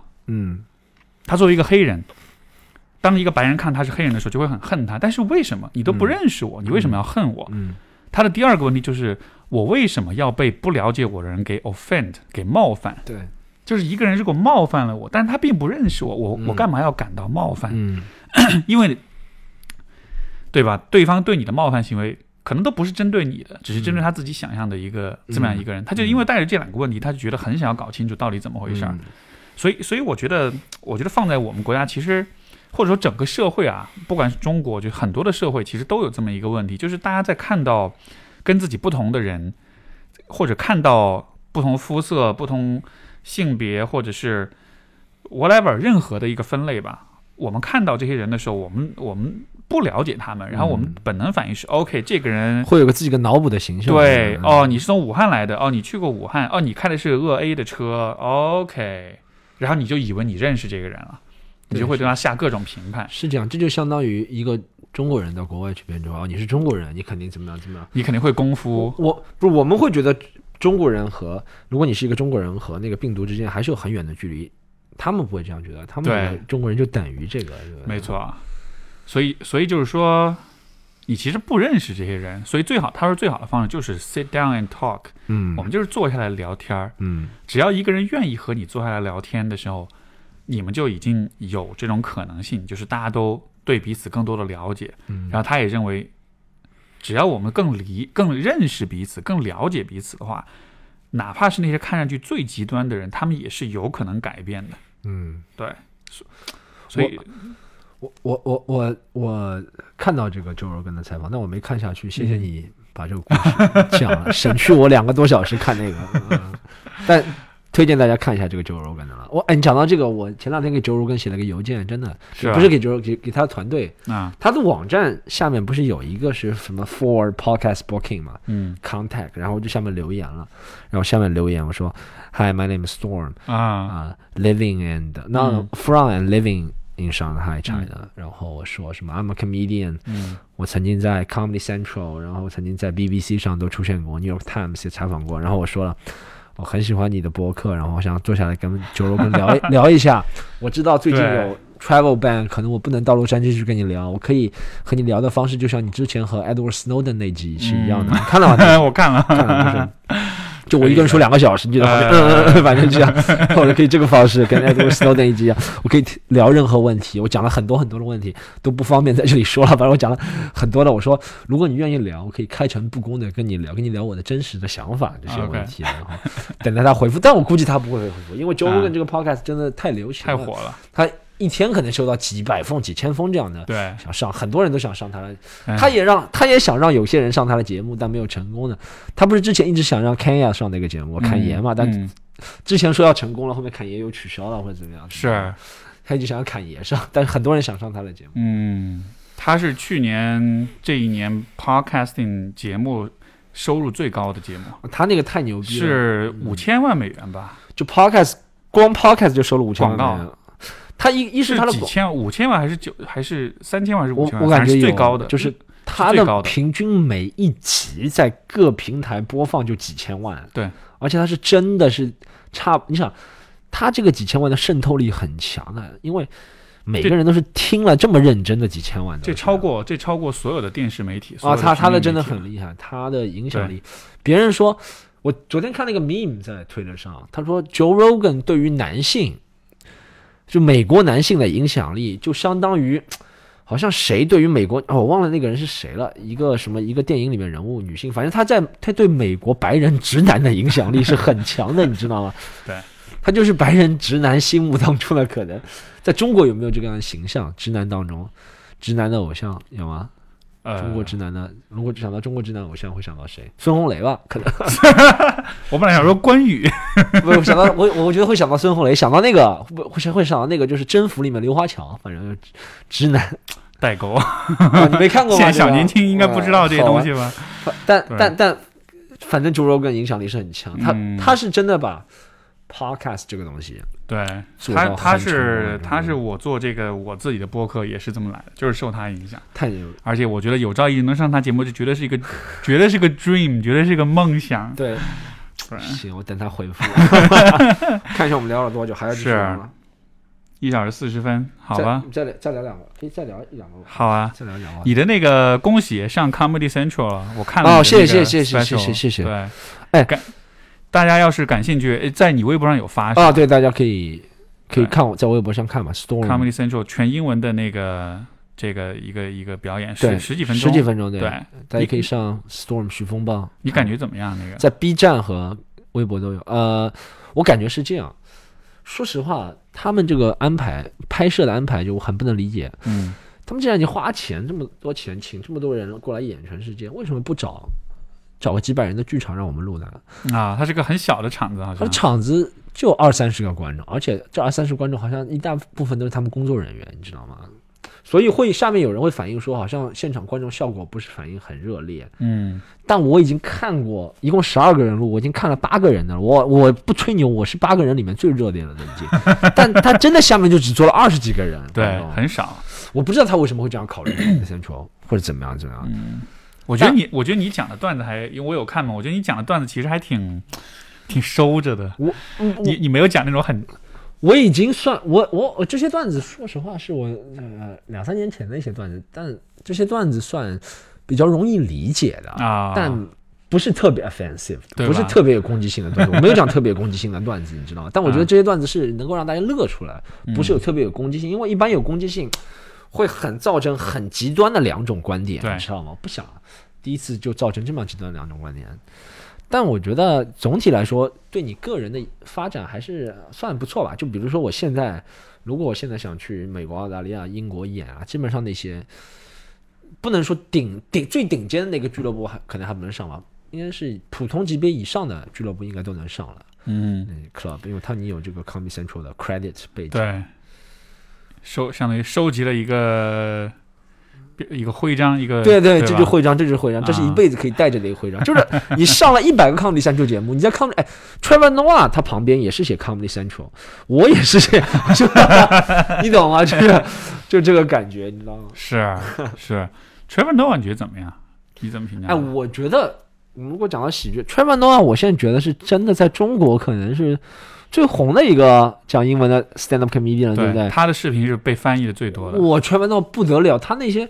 他的其实单口视频还好，他的那些节目里面那个视频都是中央电视台在转的那个。哦，对对对，之前有一个好，他好多个。是是哪一个节目？哦，讲五 G 的那个。对，讲五 G 那个中央电视台转。哎，他后来在节目里他还说：“哎，你看，对对对，上中国介绍我怎么特别嘚瑟。”这次他讲那个新冠肺炎那个，也在中国各大媒体转的很厉害。对，反正川，我觉得穿完道最大的优势是。就我从一个喜剧人的角度评论，他的最大优势是他很 likable，嗯，他很招人喜欢。首先就长相招人喜欢，对不对？挺喜庆的，对，而且长相 不能算英俊，但算算算算怎么说，仪表很得体，是吧？对，品貌端正的一个，算很品貌端正的一个人了，对不对？然后，而且他对观众来说，我不能说中国观众，对世界观众，他现在在世界范围内也很厉害了。嗯，他最大优势是，他。就算要讲一些很有争议的话题，但他用一个很轻松的方法来讲，他不会硬来讲这件事情。很多我喜欢的 comedian 之前，比如说 Bill Burr 啊，或者谁是硬要讲这件事情，就不同的方法没有高低啊。但 Trevor Noah 用个技巧，比如说我先模仿一段，嗯，我先讲一个轻松的什么东西，怎么样让大家化解这个情绪，这是他比较，这是他对，因为我知道。很多人喜欢 stand comedy，但并不是每一个人都是 hardcore 的那种人。有一种人就喜欢穿玩闹，所以穿玩闹红这么红是有道理的。对对，因为 Bill Burr 这种，我印象就还是他是比较比较 real，比较讲真话那种，比较比较 in your face 硬核硬核。对对，穿玩闹不是这样的，所以这是他讨人喜欢的一个原因嘛。穿玩闹现在中文是互联网是叫小崔，小崔哇特别火。穿玩闹，我觉得穿玩闹如果要到中国来，现在开的话，开个。五千人、一万人没有问题。对对，那个不会了。那个谁呢？Ronnie Chan，你觉得他那个 special？我觉得 Ronnie Chan 不错，我很喜欢。你看了是吧？那个对，我看了。大家也推荐 推荐大家看一下 Ronnie Chan 这个 special，叫什么？美国喜剧哦，亚洲喜剧明星大闹美国，对不对？这是大概是吧？怎么？Asian comedian destroy America。哦，对对对对对，没错没错，是。但是我在想，他的那个有没有可能是因为我们是 Asian，所以有一点儿。共鸣在里面，所以说比较能够联系，会会放大一些。肯定有，肯定有。你像他讲那个中国的父母，就像想让儿孩子去当医生，但是觉得 helping others no，肯定有，肯定有，肯定有。对，但喜剧演员就是这样的嘛，就是嗯，哦，他还讲那个恭恭喜发财那个，哦，恭喜发财那个很搞笑，恭喜发财逗那个 hope you get rich，I hope you get rich，是吧？恭喜发财那个好笑，我觉得，其实我觉得这就是喜剧一个特殊的点，就是每个人。只要有自己的一个，不能说族群啊，我觉得不能以种族来划分，不能单单的粗暴的以种族来划分。你的一类观众的人，肯定是能够跟你最有联系的一个人，这就是喜剧。但往往这是大多数情况下是按照种族来的，因为你种族的人，你同种族的人的话，生活习惯会差不多，语言也差不多，或者怎么样怎么样怎么样。但喜剧演员就这样，如果能够跨出圈，很少有小吹万的话，我觉得是跨出圈。对。他还蛮会利用这个，我觉得这种背景上的这种差异，而且他模仿各种口音，对对对，也是挺挺挺会的。但一般来说，很少喜剧演员跨出，像跨 Kevin Hart 可能也跨出圈了，嗯，因为他是电影明星了嘛，可能跨出圈。但喜剧演员就是这样，就是你只要有自己的观众就可以了。但是为什么喜？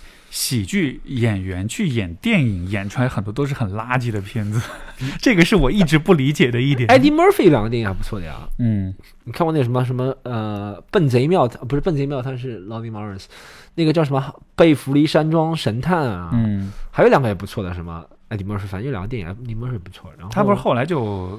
淡出了，就对对对，他钱赚够了嘛？他在八十年代就钱赚够了，是，他已经吸引三十年了，特别屌啊！是，我这有些我有时候看有些电影，就是也是很一些很不错的 comedian 演的，但是我觉得就好像有还有什么电影是很不错 comedian 主演的？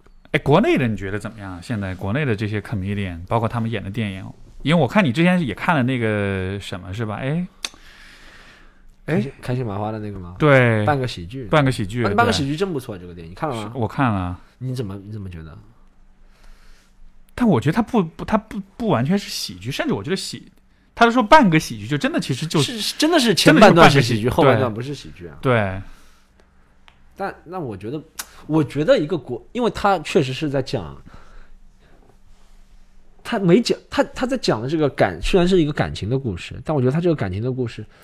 在中国，我们目最近看的那些情感的故事里面，算比较复杂的一个，它不是简单的一个感情的故事了，就它中间有很多了，它中间有一些社会的人情冷暖的东西，我觉得它能够讲了，不是很生硬，讲了不错了，就不让人觉得很做作。他讲这个东西，嗯，总体还算比较顺，算算顺的这个电影，之前也有搞笑，我觉得是可以的，因为我觉得中国我们拍那种。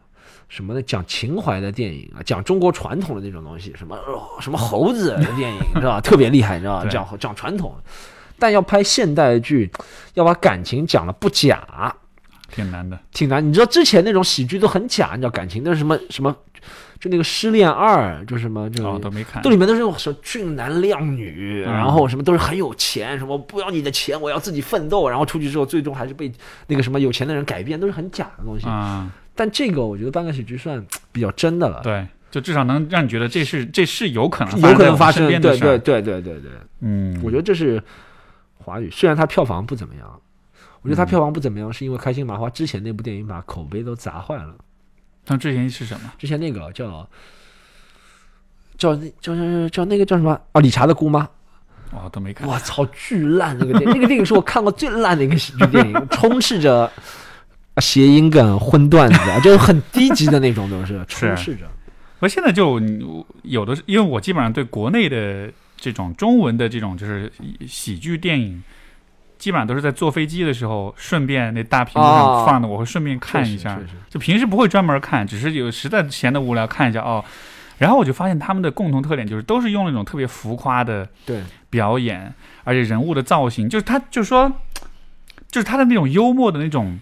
表演性特别强，嗯，但是我，当然这个我可能不懂啊，但是我是理解，难道不应该是更多你是靠内容吗？是靠台词来的？就表演性的幽默也可以有，但是你看，像比如说像那个《上帝也疯狂》，你看过吗？我看过，我看过。我觉得那种就是表演性的幽默，对，上帝他没有什么台词，但他的表演就特别厉害，特别牛逼。但是我觉得那种表演它还是有一些局限，就是它能表达的东西还是有限的。你要讲一个故事的话，slapstick comedy，英文里面叫是吧？通过肢体啊。但你看，但但就是现在，我觉得我看到了很多中文的那种喜剧电影，就是它就是介于两者之间，它又有很多表演，但它同时又想讲一个很复杂的故事。嗯，最后就是感觉就是就是这种高不成低不就的这种这个嘛，就那个嘛，算算。经典的能够把故事又讲清的喜剧电影还是不错的，是那个就是冯小刚那几部《天下无贼》啊什么的啊，那大腕儿啊，冯小刚之前的那个不错，还有那个人在囧途也不错，疯狂的石头也不错，疯狂的石头也不错，但疯狂的石头结构是学别人。啊，是吧？学盖里奇的嘛，也不能说学就完全照搬盖里奇，还有那个疯狂的赛车也是完全照搬盖里奇的。啊，套了一个中国里面内核，但它里面台词什么都是原创，它那个壳是借别人的啊。但这这几些还不错了，但后面的一些电影我觉得就有点瞎胡闹啊，就就是它这些电影，我觉得反正就跟春晚小品是一个对，有点有点那个水准，就它的尬的程度是差不多的，有点有点有点，嗯嗯。但我觉得你知道为什么？就是一个喜剧，说实话，一个。划时代的喜剧，不管在美国那些划时代的那些喜剧，还是中国划时代的那些喜剧，我觉得还是要有一些突破禁忌的东西。嗯，很难。说实话，美国好看了，我们讲个经典《宿醉》吧，《宿醉》其实没什么大的内涵。对，他他可以把一些禁忌的，也不是说禁忌，他展现了很多 十八禁的东西吧，所以觉得搞笑。你知道而且宿宿醉，我觉得最经典的其实就是他那个最后 rolling credits 的时候，他们一起看那个相机里的照片，我觉得那是最，就是整个当时我去我在看我在加拿大看的，整个现场全部都在欢呼，就就是那。宿宿醉是不错，然后你看一些 Adam Sandler 电影，其实我觉得蛮温馨的喜剧电影，他每次都会收。然后呃，Jim Carrey 的一些电影的话，我觉得 Jim Carrey 一些电影其实有几部电影是蛮有视角蛮大的。你有你有看那个 Jim Carrey 前段时间上，好像是 Jimmy Kimmel 吧？对他上了一个对吧？Fallon Fallon Fallon 对，你有看吗？就是他他在他的那个现场，嗯，就是是完全。哎，是哪一个？是是是 Fallon 吗？还是我忘了？反正是，也就也是个 talk show，但是他上去之后就完全放飞自我，对，就在现场，就然后就真的就是那种最好的 comedian，真的都是有点 crazy 的那种。他是他是真的 crazy 啊，对，他是这样。他不是画画啊什么的金凯瑞是真的，对，我觉得他真的是最早我看他是看那个变相怪杰，啊，变相怪杰是吗？当年我觉得 Holy shit 就好厉害，能演这么能演，能把他整个这个神韵给，他是从卡通改编的嘛，但是你能演出这样的一个感觉，然后后来 金凯瑞让我想到一个台湾的一个艺人邵星，你知道吗？不知道，邵星邵星，我忘了这名字。他也是少熙，就是是那个谁的风格的，就是那个，呃，琼瑶剧里面会大哭大闹那个叫谁啊？呃啊，就是这个叫谁？琼瑶剧里面那个？哎，我想一下，琼瑶剧里面会大哭大闹那个叫谁？呃啊，你知道《一帘幽梦》里面？我我不知道，我没看过。很有名的这个人会大哭大闹，反正少熙是他的师师师兄，你知道吗？啊，然后。他就很像 Jim Carrey，就每一个肢体都可以很灵活，对，就一眉毛和鼻子都能用上那种演员，就特别牛逼。Jim Carrey 就是这种人，你知道吗？对，Jim Carrey 以前我看过他两段，在拍电影之前啊，七十年代末的时候，八十年代初的时候，他在剧场里面讲段子，他的段子也是这样，就讲到一半突然做了一个动作，你知道，大家就笑死。他的段子其实你怎么说那种批判性啊，其实也不是很厉害，但他就天生的演员，你知道吗？对，就好像是你得天生带点抓嘛。他就天生转嘛，天生演，你才你你得有点戏精，然后你才能够被大家喜欢或者关注。对，Jim Carrey 这种天生演员能力是别人，他能够就是演，我觉得天生演员还有一个能力，就学什么像什么。啊，对，真的要变个狗就变个狗，变个鸟就变个鸟，特别厉害，正常人真做不到。嗯，以什么风格？你觉得？我有点，因为我最喜欢的是。Bill Burr 和 Patrice O'Neill 嘛，啊，所以还是有点批判性为主，批判性，愤世嫉俗一点，愤世愤世嫉俗一点，愤世怼天怼地那种，愤世嫉俗点，对对对，所以不是最流行的那种风格。我也希望自己能学几十门语言的那种，对，就能学几十门口音，然后，哎，其实你在英语 comedian，我也觉得不是那么难，你只要。把全世界你学个二十个国家的方言嘛，你就混饭吃混一辈子。没错，没错，这不会得罪人的，你知道吗？对对，那个那个谁不就是嘛？那个麦克隋不就是嘛？他最开始火起来不就是啊？就是学这个，对对，麦克隋就是这个，他就学各地的英各地中国人的英语口音，对中国人英语口音，对对对，麦克隋，其实这个是最无害的嘛。是是是，哎，我我反正是觉得要幽默起来，真的是得你得先放开你自己，你得先就是。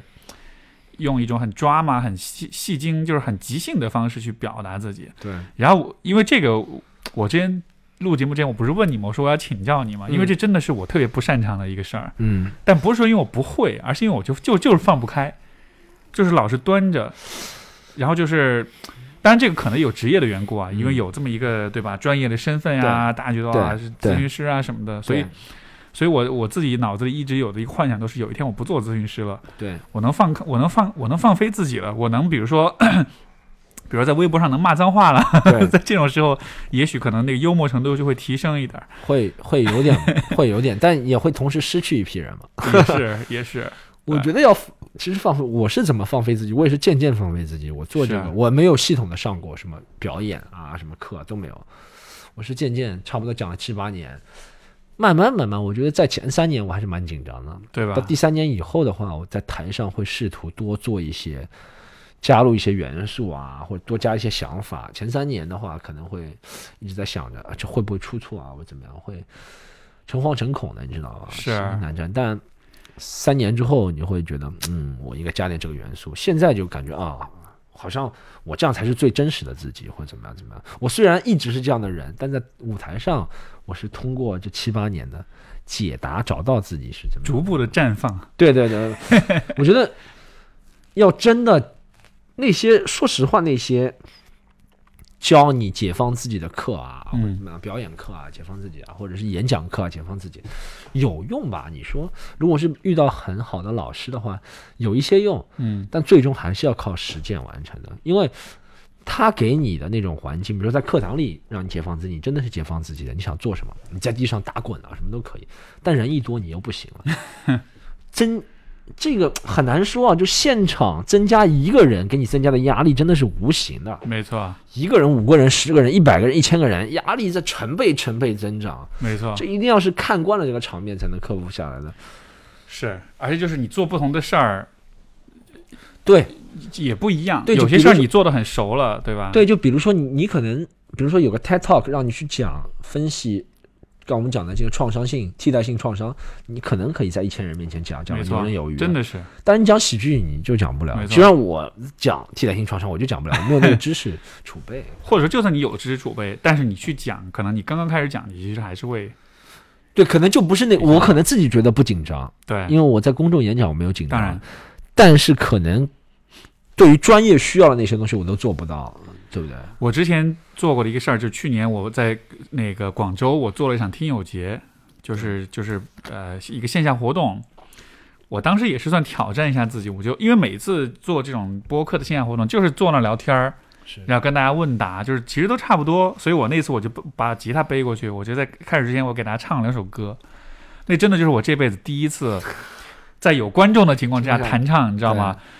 就真的是巨紧张无比，就是其实。你说我公众演讲，我面对几百上千人，其实完全 OK。但是你要做这么一件事儿的时候，你就会觉得你，你又回到小学生的那种感觉了。没有特别有把握的，没有特别有把握。对，但是就也还是故意 push 一下自己。我就想，哎呀，我还是得放飞一点自己，不能太。我觉得是需要，对不对？对，怎么说也不能说是走出舒适区吧。我觉得。我觉得一个人从事泛 泛文艺工作的，都需要给自己增加点挑战，没错，时刻给自己生活增加一点挑战，你这样才能知道自己的上限在哪里，是，对不对？而且关键就是你做完这事儿之后，我当时很坦诚的想法就是爽啊，I'm gonna do it again，对，爽是爽，对不对？是爽，真的是爽，肯定是爽，肯定会有第二次，肯定会有第三次的，肯定爽。就像我第一次，比如说我第一次在台上。不是说唱歌了，比如说我第一次在台上骂脏话，对我觉得很爽。后面我又要骂脏话。我第一次在台上吐槽这个人，观众笑了觉得很爽，后面就一定要吐槽，是这样。对，我想起我有呃，就是我我有来访者嘛，就在跟我对话的时候，就他们就那种特别怕骂脏话那种，然后说到谁谁谁是个。什么什么，然后就只做那个嘴型。我说没事儿，你说出来嘛，你可以跟我之前说脏话，他就说，然后说还说的很小声。我说没事儿，你可以大声点说。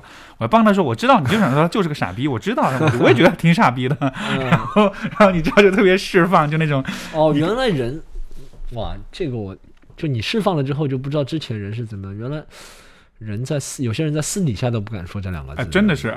我当然这个对我觉得每个人不一样吧，但就是我。这种这种放飞，这种释放，我觉得感觉也挺好的。嗯。嗯，行。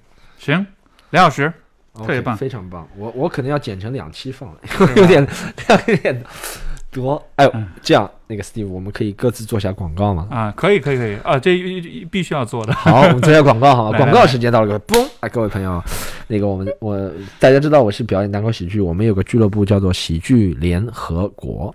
盒呢是盒子的盒，就是 box 盒子的盒，喜剧联合一直都是这个盒吗？最近最近改的，最近改的，因为这个盒能够通过很多审查。盒 子，大家可以在公众号、微博上搜我们，好吗？然后，但是最近我们没有演出了，我们要等这个全国绿灯亮了之后才有演出。联合国是盒子的盒，盒子的盒。你这个要是你的观众里面肯定没有玩吃鸡的玩家，好不吉利啊！为什么？就大家联合啊，就联联联联合在一块变成盒子嘛，就死得快嘛。没有人这样跟我说过，但我去问一下。这是我即兴创作，即兴创作这个 你勇敢的踏出第一步了，很好。这个呃，这个大家可以公众号、微博搜一下“喜剧联合国”盒子的盒，好吗？然后我这个你的微博是什么？Podcast 我这个 podcast 叫伐要去管，伐要去管，它伐是伐木的伐，要去管，它是宝盖头那个他。嗯，大家可以听一下，在很多啦，网易啊、喜马拉雅、iPhone 啊都可以听一下。然后还有啊，我我这个有一个听友群，听友群，大家想进去的办法有，现在已经到第三个群了。大家想进去的办法是，大家可以加一下一个微信，叫做 C O M E D Y U N 三 Comedy U N 三，然后你和这个女孩子说我要进听友群，她就拉你进去了。好吗？然后最后一个就是，大家如果想找到我的话，我在微博 Storm 徐风暴，Storm 是 Storm 吗？不是 Store，也不是 Story，也不是 Stone，是 Storm 徐风暴。对，好吧，大家可以找到。好，我们再让 Steve 走下他的路，让 Steve Steve 老师走下。对，呃，我的微博就是史秀雄 Steve。历历史的史，优秀的秀，英雄的雄，Steve。然后你有想过用你的姓开一些玩笑吗？我之前看过那个史岩，史岩对史岩开了很多的段子，史的段子。然后那天特别巧，那天我是和我老婆还有我的一个亲戚去的啊。然后所以他就在跟下面的人互动，说：“哎，现在有 姓史吗？真的？” 然后我就举手了。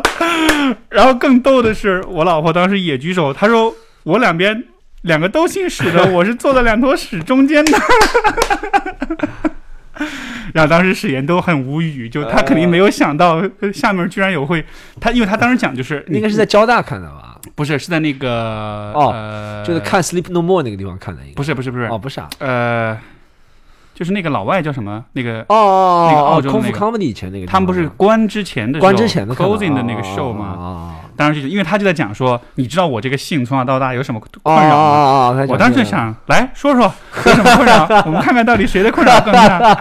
哎，这个这个真是我这个姓要讲讲笑话可以讲很多很多笑话，因为我我老婆她经常给我编各种外号，真的是我自己都会觉得哎太经典了，而且那个。就再多讲一个，她有一个，她有一个朋友，嗯，她的那个朋友一个闺蜜，那闺蜜闺蜜姓廖，啊，然后因为四川话里面尿和廖是不分的啊，所以听上去就像是尿，对吧？然后那个女孩找了个男朋友，跟我同姓，所以他俩就是屎尿组合。这蛮搞笑，所以这个这个可以，这个可以讲很多段，说不定以后我要讲 comedy，我就从这儿开始。对，可以，对，这是最容易出发的一个地方。来，继续继续。OK，anyways，就对我的微博就是史秀雄 Steve，然后这个播客叫 Steve 说，这个也是。我嘚瑟一下，这二零一九苹果最佳播客榜单榜上有榜，呃，榜榜上有名的。怎么没有我们？不要去管他呢啊！不要管他，不要去管他，为什么？对对对，你都让人，你都跟你都跟人说了，不要去管，不要去管他，所以就是管你的节目。恭喜恭喜 Steve！啊对对对，所以就大家也也欢迎大家收听。让我之前跟 Storm 也是，还之前也有两期节目。对，我们之前有一期，我的名字就是我，我和。呃，Steve 还有和 Wes 一起录了一期，对对对，所以还之前还有一期的，我们是，对，所以大家这个最近也是待在家里没事儿做啊，可以多听听播客。因为我我过去这两个星期我混时间的方式就是听播客，就还听了蛮多播客的，所以有人有人陪着你聊天，有人陪着你跟你听他们聊天啊，说话什么，挺好玩的。听 Joe Rogan 吧，听 Steve 说，听完要去管他，Joe Rogan 都可以听。对对。好吧，那就我们就到这儿。好，这就到这里。好，各位听众朋友们，下次再见，拜拜。下次再见，拜拜。